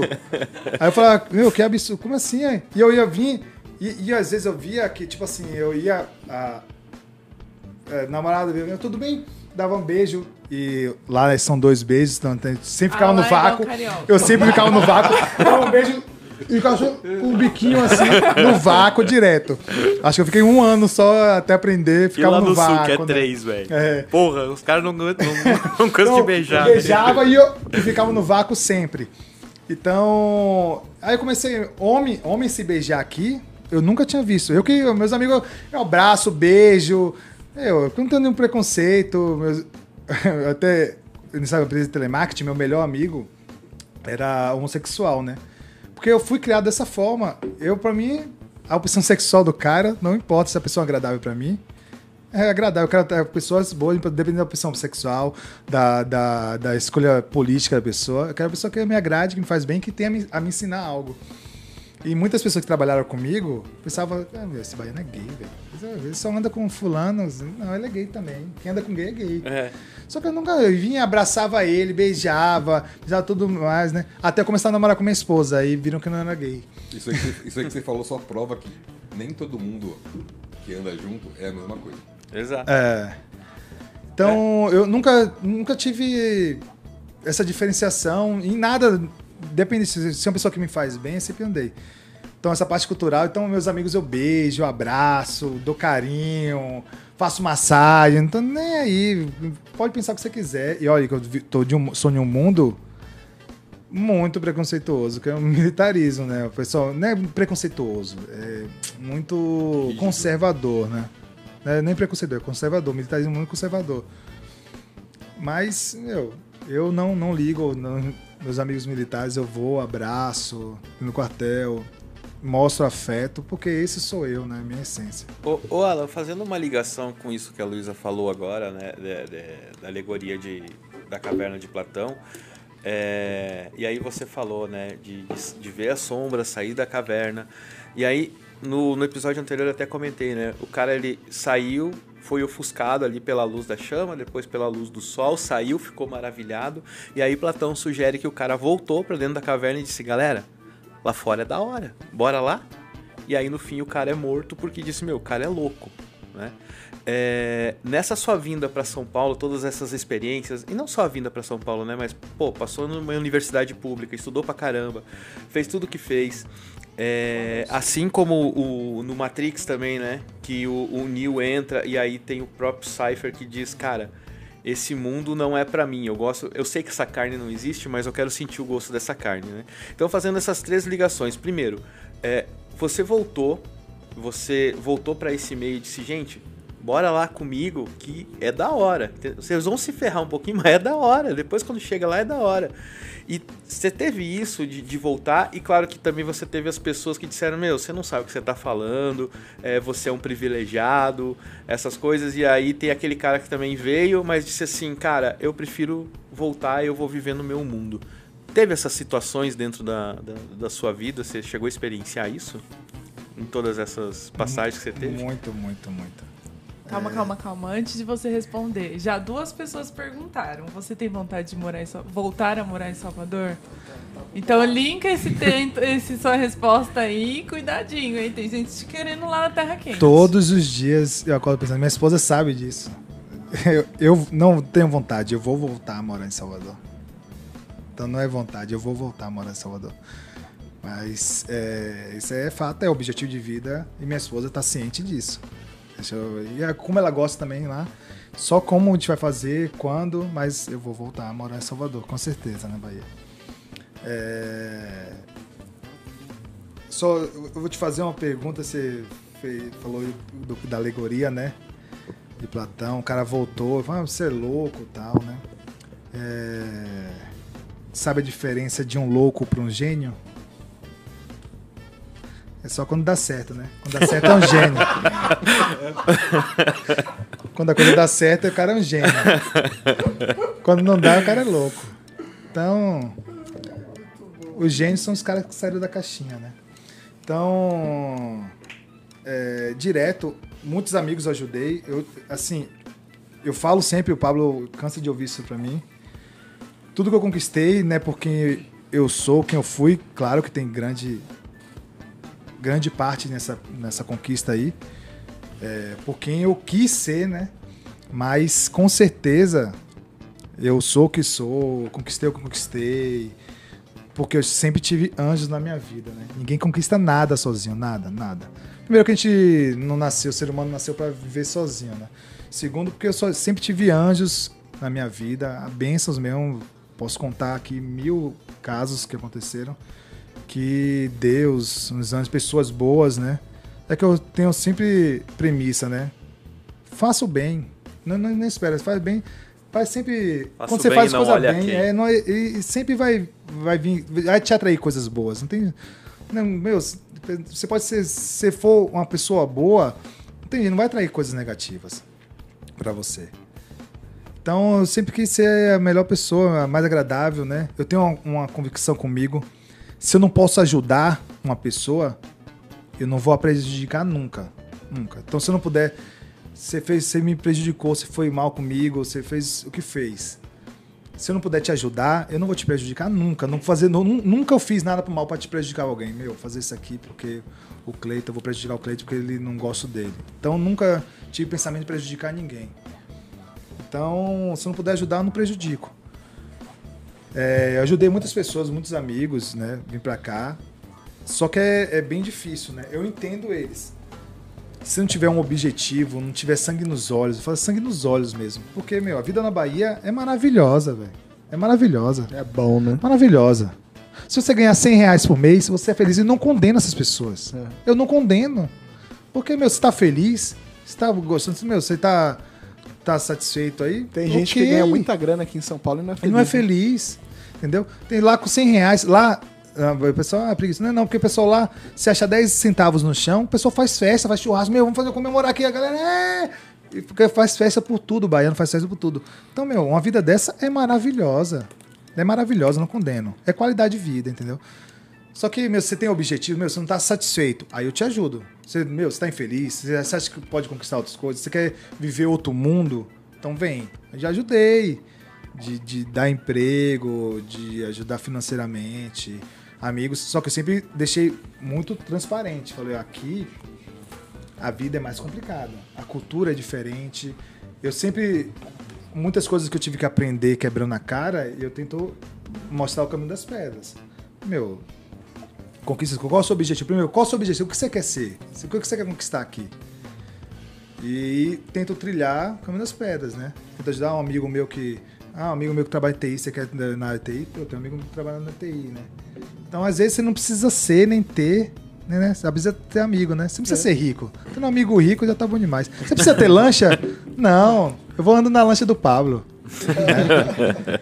Então você não precisa ter, para- você precisa conhecer alguém, né? Então quando você tem amizade, até o Major Márcio, aposentado agora, que foi inclusive que me indicou ao Fiscar para eu fazer a vestibular e eu fiz a faculdade de Sistema de Informação na Fiscar, que ele é inclusive pós-doc na Suécia, na área de TI, né? É, cara fenomenal, cara um ser humano evoluído. Feno- 10 minutos com ele eu aprendi há 10 anos de vida com ele, né? Simples em tudo. A esposa dele também é, é pós-doc, doutora lá, é, dona da cadeira de doutorado na Fiscal, então é fenomenal. E ele que falava isso, olha, hoje em dia a maior riqueza do ser humano não é dinheiro, não é nada, é amizade, é network, é conhecimentos. É, eu tenho isso aí, até porque eu gosto de fazer amigos, né? Então, pra mim se torna mais fácil isso aí. Então, é, eu tento ajudar, mas tento esclarecer que é uma vida difícil. Você vai ter que pagar muito, né? É, eu fiquei anos sem ir pra balada. Eu, tô quem me conhece sabe que eu sou festeiro, gosto de festa, gosto de churrasco. Fiquei um ano sem ir pra balada, um ano sem beber, um ano comendo esfia do Habibs. Fiquei pra conquistar o objetivo, mas tenho sangue nos olhos, né, velho? Tem que ter sangue nos olhos, não tem jeito, né? É, na verdade aqui a gente tem uma pergunta do Rafael. Ele pergunta: Olha, estou para me jogar de uma caverna. É, quais conselhos você me daria? Vou mudar de tudo, inclusive de continente. Pega a pílula É. vermelha e vai embora. Se puder. Primeiro, se, se puder se preparar, organizar, é fenomenal, né? Racional. Você tem que colocar pós e contras. Como eu falei no início, né? Toda escolha é uma renúncia, não tem jeito. Se, toda escolha que você tiver, eu vim pra cá, eu escolhi vir pra cá. Eu renunciei muitas outras coisas, coisas maravilhosas na minha vida. Coisas maravilhosas. Eu podia ser um outro Alan lá.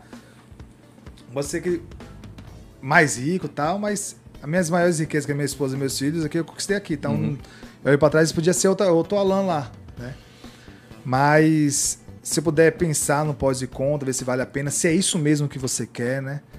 É, é difícil, é bem complicado, Isso, né? eu- Essa parte de conselho, porque você tem que ver o que você quer, o que você faz. Se você vai ter sangue nos olhos para aturar muita coisa. Eu aturei muita coisa aqui, né? De é complicado, só que eu, eu sei minha, minha característica, eu sei que tudo de ruim eu sempre trago para um lado positivo, né? Um lado de aprendizado. Eu passei por isso aqui, mas eu- o que eu vou tirar de bom de todos os momentos? Eu tenho essa característica que me ajudou.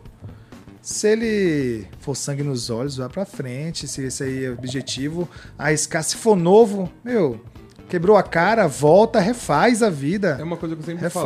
falei. Uma coisa que eu sempre falei, quando você vai tomar uma decisão, por exemplo, que nem essa que, que o Rafael perguntou, eu penso da seguinte maneira. Você tem que pensar se você vai ter uma escolha, vai ter que renunciar a algumas coisas, então você tem que... O quanto você aguenta sofrer daquilo que você vai escolher. Aí eu vou escolher ir para esse outro lugar. Você vai renunciar a outras coisas. O quanto você suporta essa dor?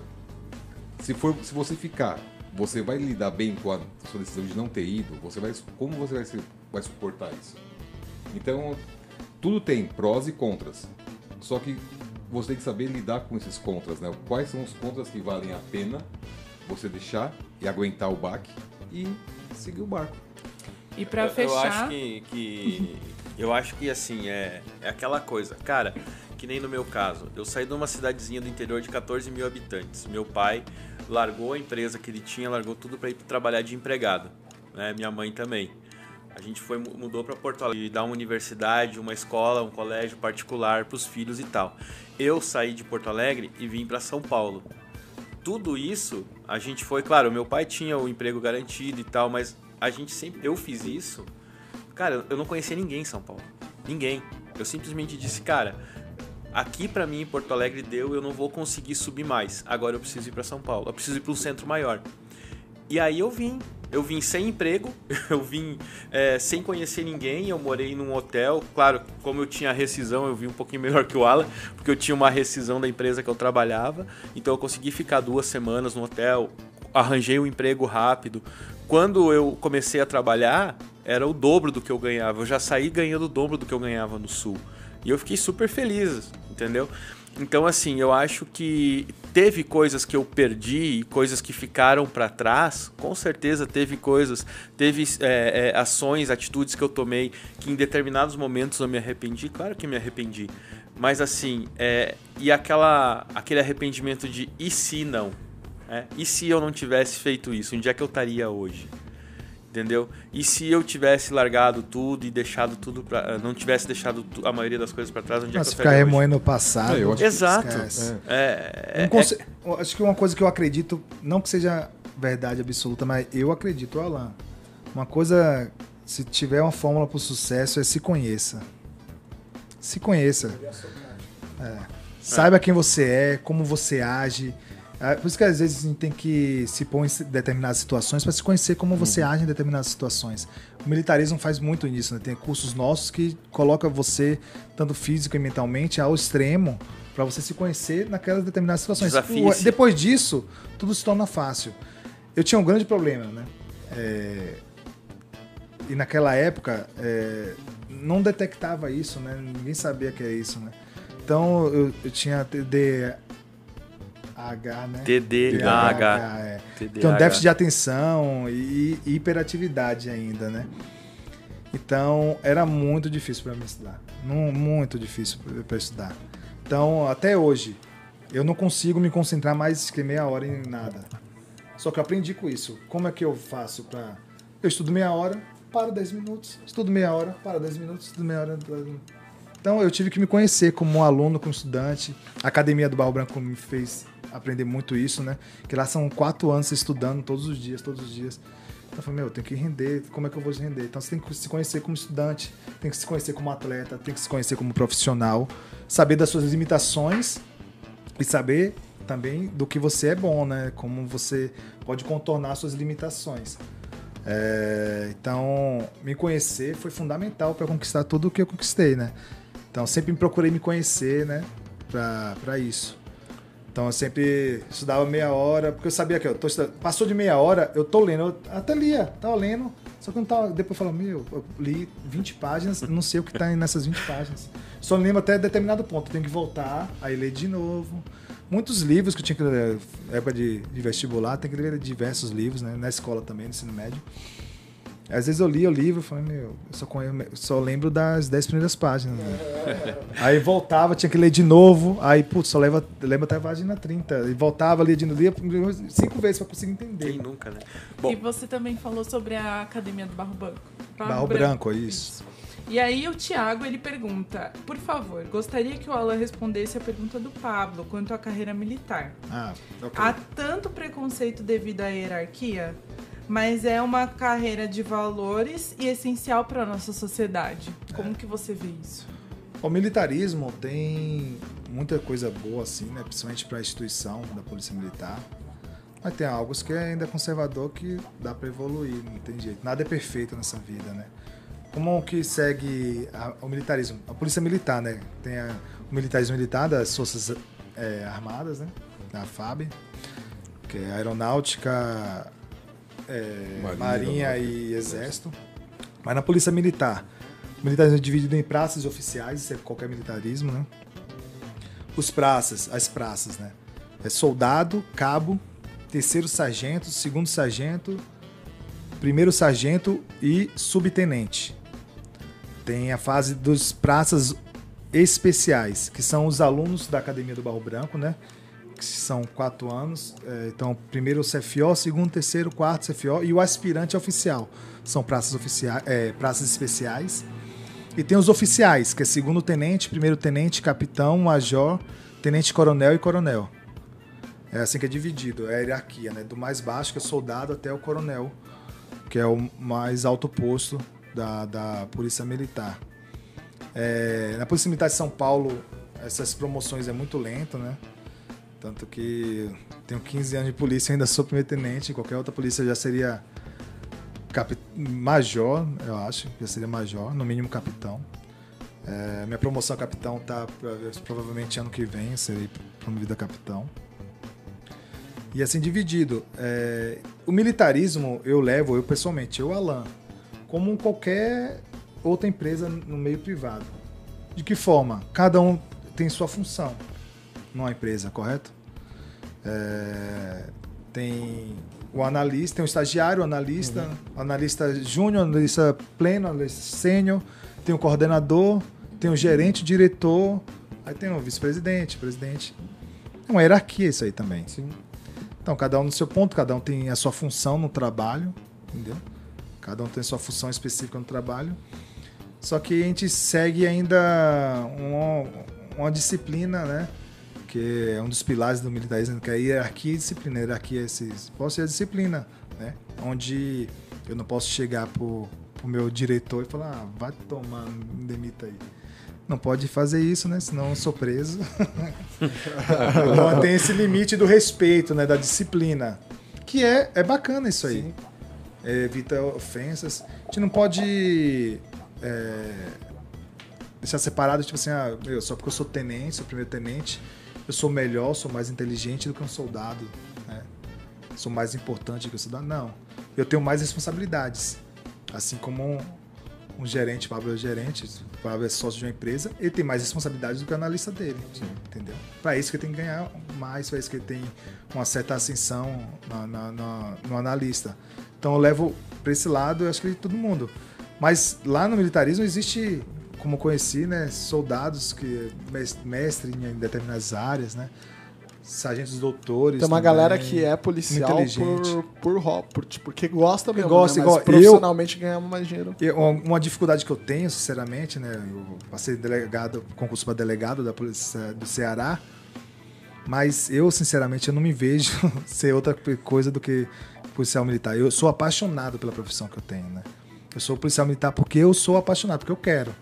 Podia ser qualquer outra coisa para ganhar mais, se eu trabalhar menos, que eu trabalho, quem me conhece, eu trabalho que nem Trabalha muito mesmo. um jegue, mas eu, eu trabalho porque gosto, né? E quando me tornei piloto, né? Sou, tô no comando de aviação há cinco anos, aí Conta como é que faz pra se só tornar piloto. alegria. Como é que você fez pra se tornar piloto? Então, o concurso para piloto tem que ser oficial, primeiramente, né? Cada ano existe um edital, como qualquer outro concurso, né? É, no meu concurso, foi o primeiro que exigiu uma prova, né? Então, ela tinha prova de física, química, matemática, português, inglês e conhecimentos profissionais. Foi o primeiro concurso e eram só cinco vagas, né? E eu prestei, e eu fui um grande divisor de águas, né? Eu sou o primeiro nordestino piloto do, do comando de aviação. né? Sério? Sério, eu sou o primeiro nordestino. E foi um grande divisor de águas porque a gente tinha essa crença limitante que, meu, quem é piloto do Águia é só os caras foda, fudido. É o concurso mais difícil da polícia. Com certeza. Só de ser piloto de, de helicóptero já é difícil, né? É, então, te passa. O concurso é, trata de uma prova, né? Depois, dois tipos de testes físicos, né? O, o geral e o específico. Então, tem que estar treinado fisicamente também. Passa por uma bateria de exames psicológicos, que também é, é eliminatório, né? É cerca de uma semana, todos os dias, várias etapas, vários treinamentos psicológicos se fazem, né? vários testes psicológicos. E depois uma bateria de exames médicos. Após isso, você faz uma banca, uma entrevista, né? Geralmente com o alto comando da, do comando de aviação. Você faz a entrevista com eles que eles vão fazer a aprovação. Então vai funilando, né? E eu tive a felicidade de ser o primeiro colocado nesse concurso também, né? Então quer dizer que você passou no Barro Brau. O cara veio de Salvador, veio pra São Paulo, virou soldado, não contente soldado, quis virar oficial, passou no Barro Branco, no concurso mais difícil, né? Dois pontos a mais pra ser medicina, poderia ser médico, né? Escolheu ser policial militar. E depois você foi o primeiro nordestino do Águia e você ainda passou no concurso mais difícil da Polícia Militar, que pra você ter direito a prestar esse concurso já tem que passar no Barro Branco, né? E você prestou o concurso mais difícil da Polícia Militar e ficou em primeiro lugar. É. Tá fácil, né? É fácil. É fácil a vida. Mas como eu vi, foi sorte. Foi sorte. É. Foi sorte. já ouvi isso, hein? Bom. Foi sorte. De principiante Bom, galera. ainda. Vamos, vamos encaminhar aqui pro encerramento, né? Putz, Liberar o nosso, não, nosso não passaram amigo. nem cinco horas ainda. É, tem mais alguma pergunta aí pra finalizar, Luísa? Pra fechar. é, o Vitor, ele disse que você tem aí uma caixa preta, que a gente ainda precisa investigar melhor essa história. Mas, digamos que esse seja o seu segredo, né? Essa é a sua chave aí. É, Vitor, uma amigo de infância meu aí, sabe muitos segredos. um abraço, Vitão. Um abraço aí pro pessoal de Ilhéus. Ilhéus, apesar que já morou em pau Brasil também, é- Bahia é toda nossa aí, Vitão. Um abraço aí pra você. E Um abraço pra vamos sua lá. esposa também, a Noan. Um beijão no coração. E vamos lá pra, pra sua chave de ouro, né? Uma pessoa aqui Responsa, hein? Vamos lá. O Otaviano Neto, ele pergunta, como devo começar aos 62? E Tá. aí você pode dar a sua Ô. chave de ouro, Chave mestra a aí. sua né? chave mestre agora, seu recado. Aí você tá humilhando, hein? Quem não sabe é meu pai que tá perguntando isso aí.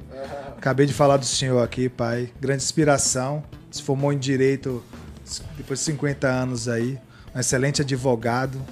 Já é um excelente contador e procurador aí do, do município de Maraú. Deixo aqui um recado para quem não conhece esse município.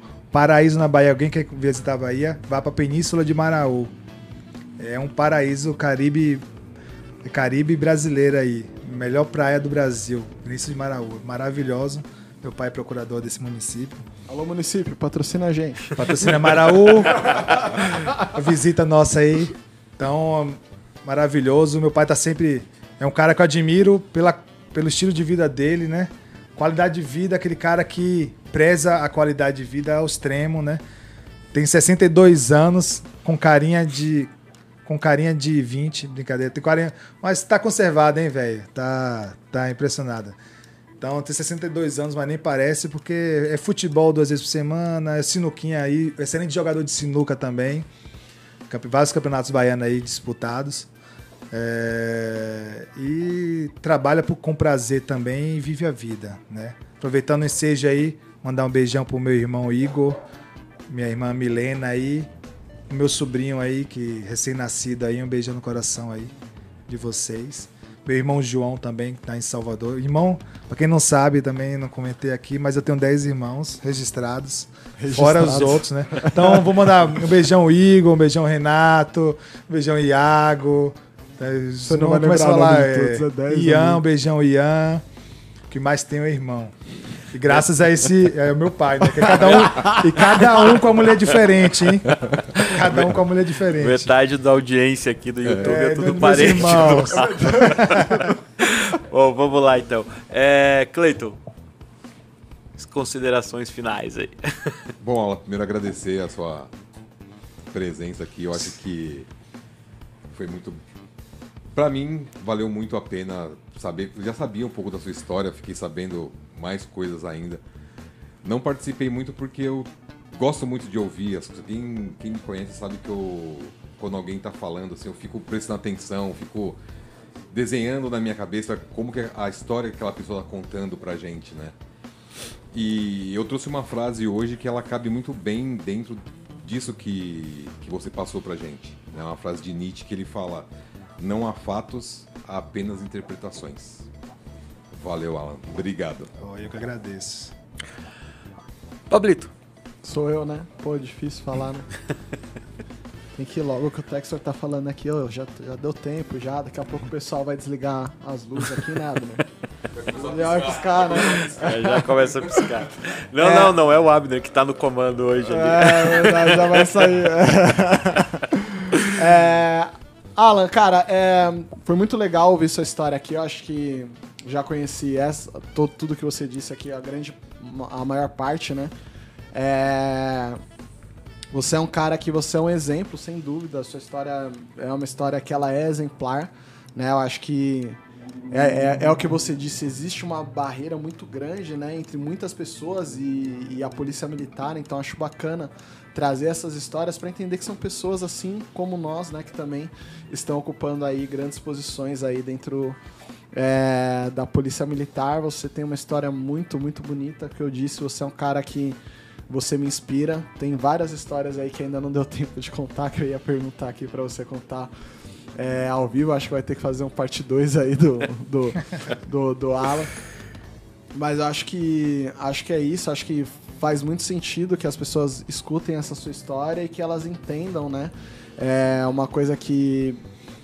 Quando eu te conheci, você nem tinha entrado no, no, no Águia, né? Você estava prestando e tal. Então acho que é muito importante é, é, essa sua história para as pessoas entenderem que elas podem ter tudo que elas quiserem, né? Que isso foi uma coisa que o Alan falou, pô, eu posso ser o que eu quiser e não só ele, você também pode ser o que você quiser. Basta você acreditar e você conseguir é, é, lutar por isso. Não é fácil, né? É, é, é, é o que o Alan falou, pô. Ele e a Rose, né? E, e a gente tá contando a história do Alan. A história da Rose também é uma história muito bonita, porque hoje ela também tá numa posição altíssima no trabalho dela, trabalhando numa multinacional, é, num cargo ótimo. Então eles são um casal que eles deram muito certo quanto casal, porque sempre um puxando o outro, né? Então é, é um casal que eu tenho como exemplo pra mim de, de, de um relacionamento onde os dois conseguiram crescer junto do combinado, né? Pô, amor, é isso, então vamos juntos. Né? Então Alan deu super certo na Polícia Militar, acho que tá na, na, na, na posição mais alta, né? Que ele poderia estar pelas forças dele, né? Que é ser piloto do Águia, o resto é o tempo, né? O tempo vai te fazer você se tornar, né? Subir de, de nível, mas o que você poderia fazer, você fez.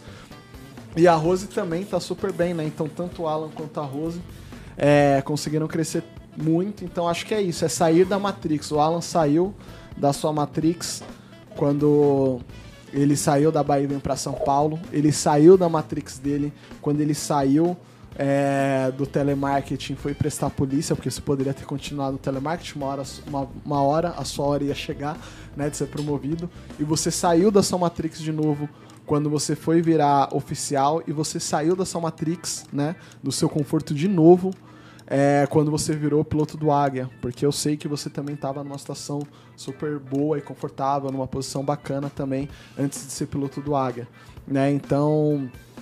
E aí eu fica, você contando, eu fiquei falando, pô, qual será a próxima saída na Matrix do Alan? né? Então acho que.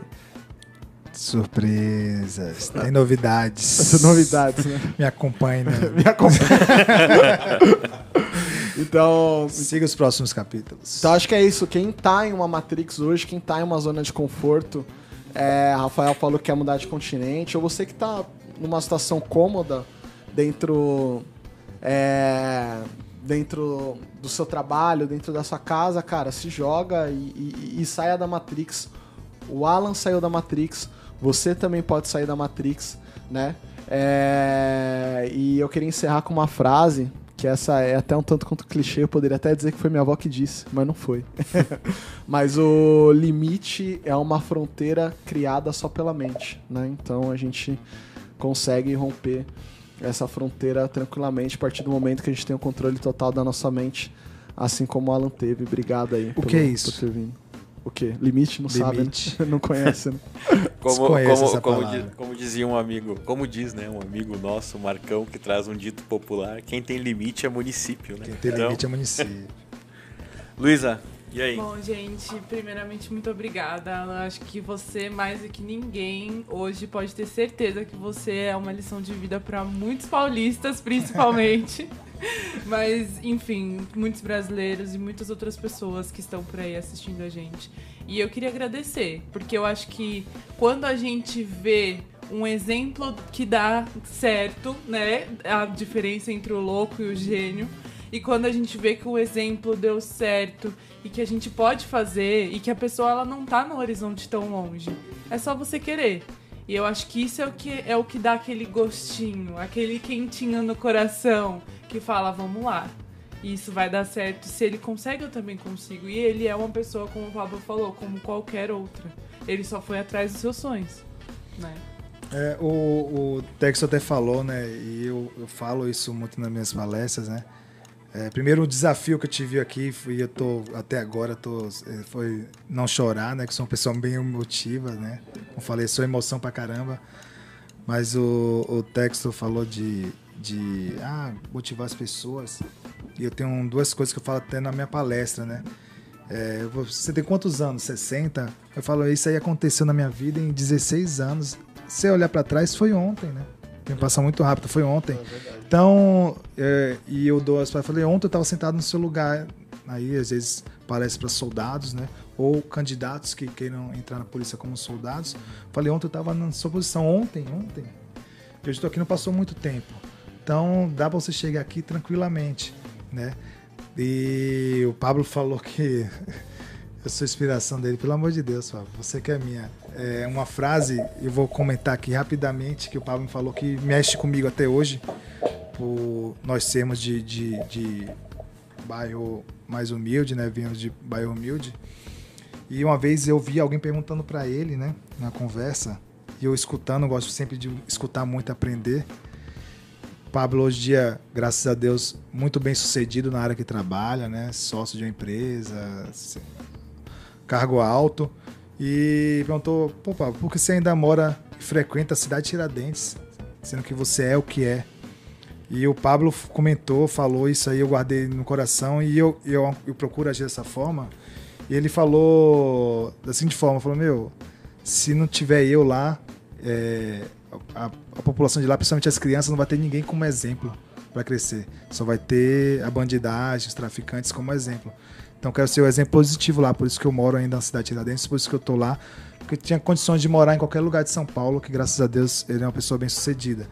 E ele falou: Eu tô lá porque eu quero ser o exemplo para criança. O exemplo que eu não tive quando eu era criança, de alguém de que olha assim, me espelhe, que é uma coisa que falta ainda para alguns, principalmente atletas. né? A gente vê muitos jogadores de profissional que veio de família humilde, que fica rico e não volta mais à comunidade, sai. A primeira coisa que faz, eu ganhei dinheiro, eu quero sair daqui, eu quero morar no Alphaville, eu quero morar na, na, Anália Franco, quero morar no Morumbi. E saindo de lá, você deixa de ser exemplos para pessoas, né? Pessoas que você ontem era lá. Ontem eu tava na comunidade. Ontem eu tava descalço, buchudo, barriga de verme, é, pé sujo, de shortinho rasgado, tentando ter, olhar alguém e falar: Meu, eu quero ser isso aí. Então, se eu conseguir, no meu exemplo, motivar alguém, né? Eu sou exemplo a nada, sou exemplo a nada. Eu sempre simplesmente viver minha vida e seguir meus objetivos. Mas se alguma pessoa fala, se inspirar em mim, eu já tô com minha vida ganha. Eu posso morrer feliz já. Desculpa ter até te prometido. Não, não, Já tá não, não. texto. É, Mas senão eu esqueci. a Pode, minha memória é pode, curta. pode, pode ir nas considerações finais aí. É, eu, eu- em primeiro lugar, eu queria te agradecer. Tá? Você vai encerrar. É, galera, então, curta, é, curta aí, deixa o seu like, compartilhe. Eu acho que foi um bate-papo super bacana hoje. Eu acho que, que trouxe muita luz a muita gente. Né? Eu acho que todo o podcast que a gente tem feito, a gente tem trazido muita luz. É, e eu queria deixar aqui, primeiro, uma frase do Nietzsche, em cima do último livro que o Nietzsche escreveu, que é o Et Homo, né? E ele fala, tem uma frase dele no livro que diz assim: O homem é para ele, para ele algo informe, uma pedra feia que necessita de escultor. Tá? Então eu acho que isso corrobora com um pouco do que o Alan falou. Vamos Todo polir mundo- essa pedra. é, precisa polir essa pedra, né? É, e a outra coisa que eu queria trazer é uma frase aqui do, do livro A Mágica de Pensar Grande, do David Schwartz, que ele fala assim: Quando as coisas não andarem bem, lembre-se de Benjamin Fardes e faça apenas isso. Pergunte-se: que deverei fazer para tornar-me mais merecedor da próxima vez? E não perca tempo em se desencorajar. Não, cens- não se censure. Faça planos para vencer na próxima vez. E como dizia Thomas Edison, eu não errei 9.999 vezes. Eu só fiz de uma forma diferente quando ele inventou a lâmpada. Então, galera, esse é o recado que a gente deixa hoje. É... Sigam a gente lá no Instagram, quem ainda não segue. Importante, galera. Com... Ô, ô Luísa, com, com quantos, quantos seguidores a gente tá no Instagram aí? Eu quero lançar um desafio agora aqui. Agora e pra galera que vai ficar ouvindo.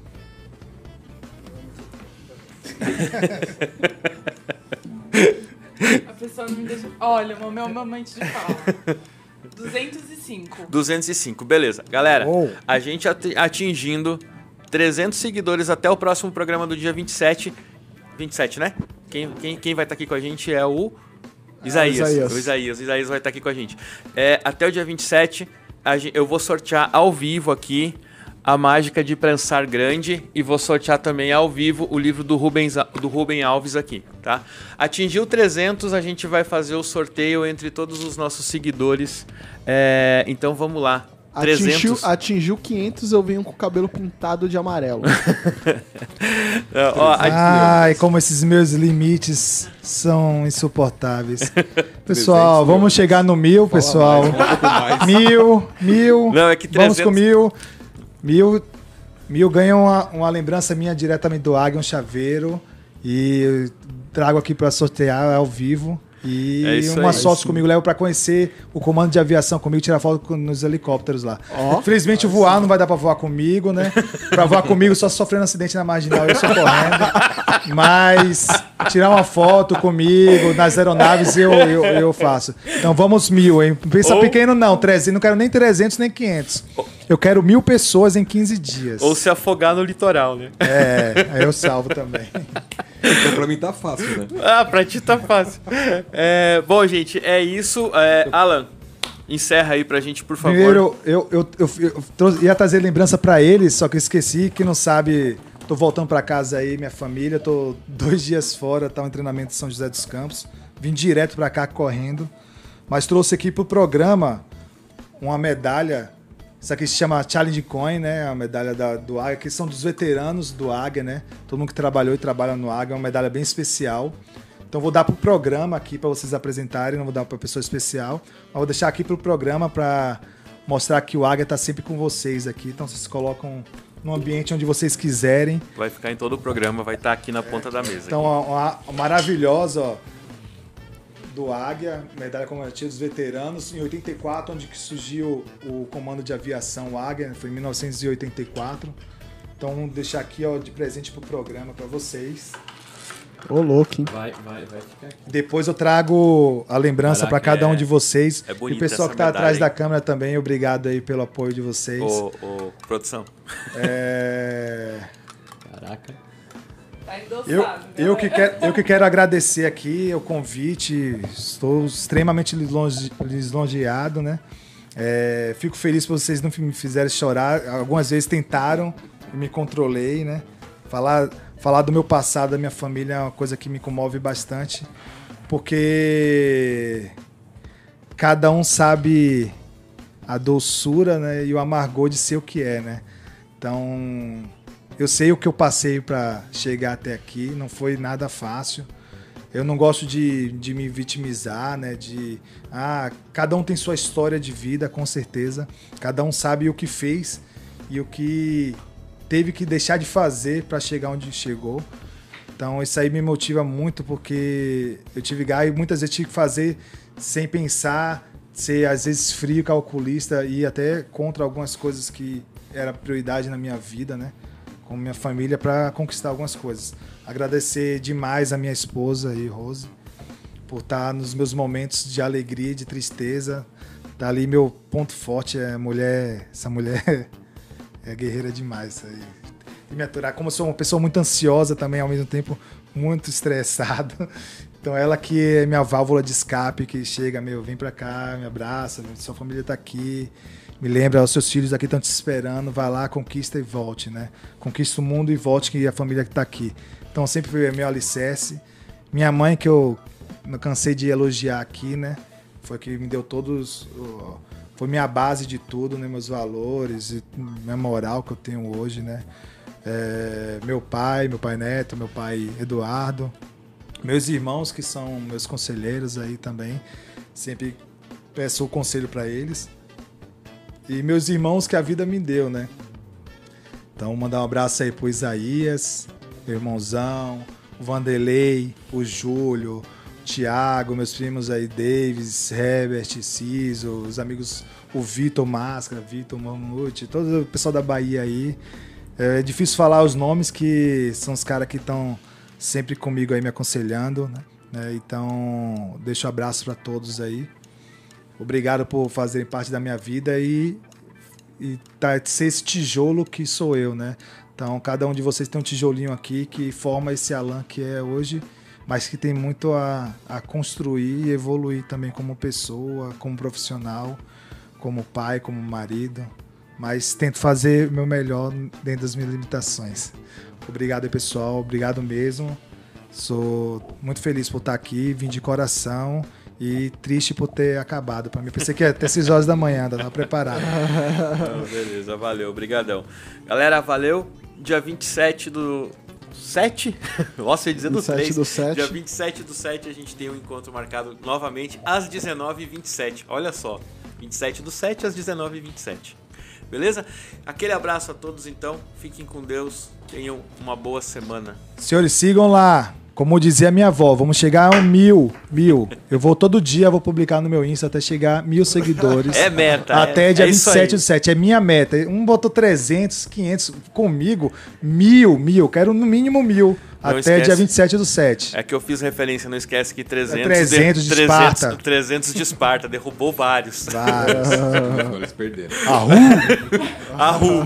Valeu, galera. Aquele abraço. Até mais. Valeu, valeu, valeu.